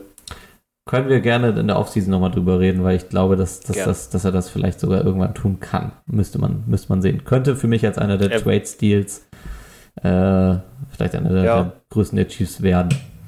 Aber gucken wir da mal. Richtig. Okay, sollen Genau, wir das, äh, den finde ich auch. Season Recap zu einem Ende bringen mit dem Super Bowl? Oder gibt es von deiner Ja. Seite noch etwas, über das du gerne reden möchtest? Nee, eigentlich nicht. Du merkst, man merkt vielleicht, dass ich das äh, schon ein paar Mal eingeleitet habe. Ja, nee, dann leitest du Aber mal ich habe auch immer Sachen vergessen. Ne? Ja, das ist was- natürlich auch immer. Was war dieser Super Bowl? Allen voran, äh, wie, wie hast du ihn gesehen? Hast du ihn genossen? Ähm, erzähl doch mal ein bisschen. Ich habe mir dazu eine Notiz gemacht. ich äh, lese gerne meine Notizen einfach vor. Mhm. Und die heißt, in dem Fall habe ich es unter, das- unter den Titel Eagles, da habe ich mir ganz viele Sachen zu den Eagles aufgeschrieben. Okay. Und darunter steht nochmal ganz gesondert Chiefs Slipping Bowl. Aha. So, und ich glaube, aus diesen drei Worten kann man sich sehr viel, sehr viel herleiten, zumindest wenn man es gesehen hat. ja. Ansonsten äh, möchte ich dazu sagen, dass mich das, ähm, ja, wie ich ja schon vorher so ein bisschen angemerkt habe, ähm, auch mal zwischendrin, äh, ist halt für mich, was diesen, diesen Super Bowl ausgemacht hat, ist tatsächlich einfach die schlechte Entscheidung, möchte ich fast meinen, von dem Equipment Manager der Eagles, äh, sich da scheinbar nicht so richtig auf, den Platz vorbereitet zu haben, beziehungsweise die Idee der NFL, einen neuen Platz zu testen beim Super Bowl. Genau, ein neuer Rasen wurde getestet. Ähm, ich bin mir jetzt gar nicht mehr genau sicher. Es war, glaube ich, einfach eine neue Grasart. Ne? Also es ist Ja. jetzt kein, kein Kunstrasen, oder so, sondern es ist einfach ähm, aus, aus Boden und Gras irgendwie. Ja, es war so ein Mix irgendwie aus beidem, so ein bisschen so, damit es ein bisschen widerstandsfähiger ist und nicht so schnell wieder kaputt geht. Und das ist, glaube ich, so ein Mix aus Kunst und, und normal. Ja, genau. Irgendwie so eine synthetisch äh, angehauchte, naturelle, ich weiß nicht, also irgendwas haben die sich da ausgedacht. Ich weiß auch nicht, ob die daran festhalten. Auf jeden Fall hat es dem äh, Eagles in dem Fall nicht gut getan. Ähm, ja, den Chiefs hat man das jetzt nicht so angemerkt, so extrem. Ja. Woran auch immer das gelegen hat. Äh, man, man hat spekuliert, es lag an den Schuhen oder an den sogenannten Cleats. Ja, also es wurde, es wurde laut Greenkeeper wurde zu viel Wasser auf dem Feld verteilt, was halt einfach dazu geführt hat, dass man halt so ein bisschen da durchgeschlittert und geschlampt ist. Ähm, Ja, man, man, der, der Plan war, dass man, dass man das Feld stark bewässert, um es dann von der Wüstensonde trocknen zu lassen. Hat an dem Tag aber, aber nicht so funktioniert. Also Ja. und ähm, hat man gesehen, leider. ja, und dementsprechend war das Spiel eigentlich sehr Season-untypisch. Also ich hatte nicht das Gefühl, dass es die Season am Ende dann gut repräsentiert. Ich hatte tatsächlich auch nicht gedacht, dass es so punktintensiv wird, was natürlich auch wieder für den Super Bowl spricht, weil er dadurch auch irgendwie sehr ansehnlich war. Ähm, Mhm. Hier natürlich aber auch ein paar Schiedsrichterentscheidungen, die diskutierbar sind, auf jeden Fall. Und ähm, Ja. Das außerdem, ja. Da Ja. gibt es einige, einige Entscheidungen, äh, ja, die. also das, das wichtigen Holding, das, das Holding Play, was man dann ja am Ende Ja. hat, also Das Holding Play. Das stimmt. es ist dann an dem Ja, Punkt leider sehr, sehr spielentscheidend, ne? Ja, und das war wirklich eine Entscheidung. Also da, äh, ja, also guckt es euch gerne an, wenn ihr es nicht gesehen habt. Genau, vielleicht magst du es Ähm, einmal kurz erklären. Ja, also es war einfach im Endeffekt ein Holding gewesen, ein Holding Call gewesen von, ich weiß leider nicht mehr, welche Spieler das waren, aber das war gegen die, äh, gegen die Eagles. Mhm.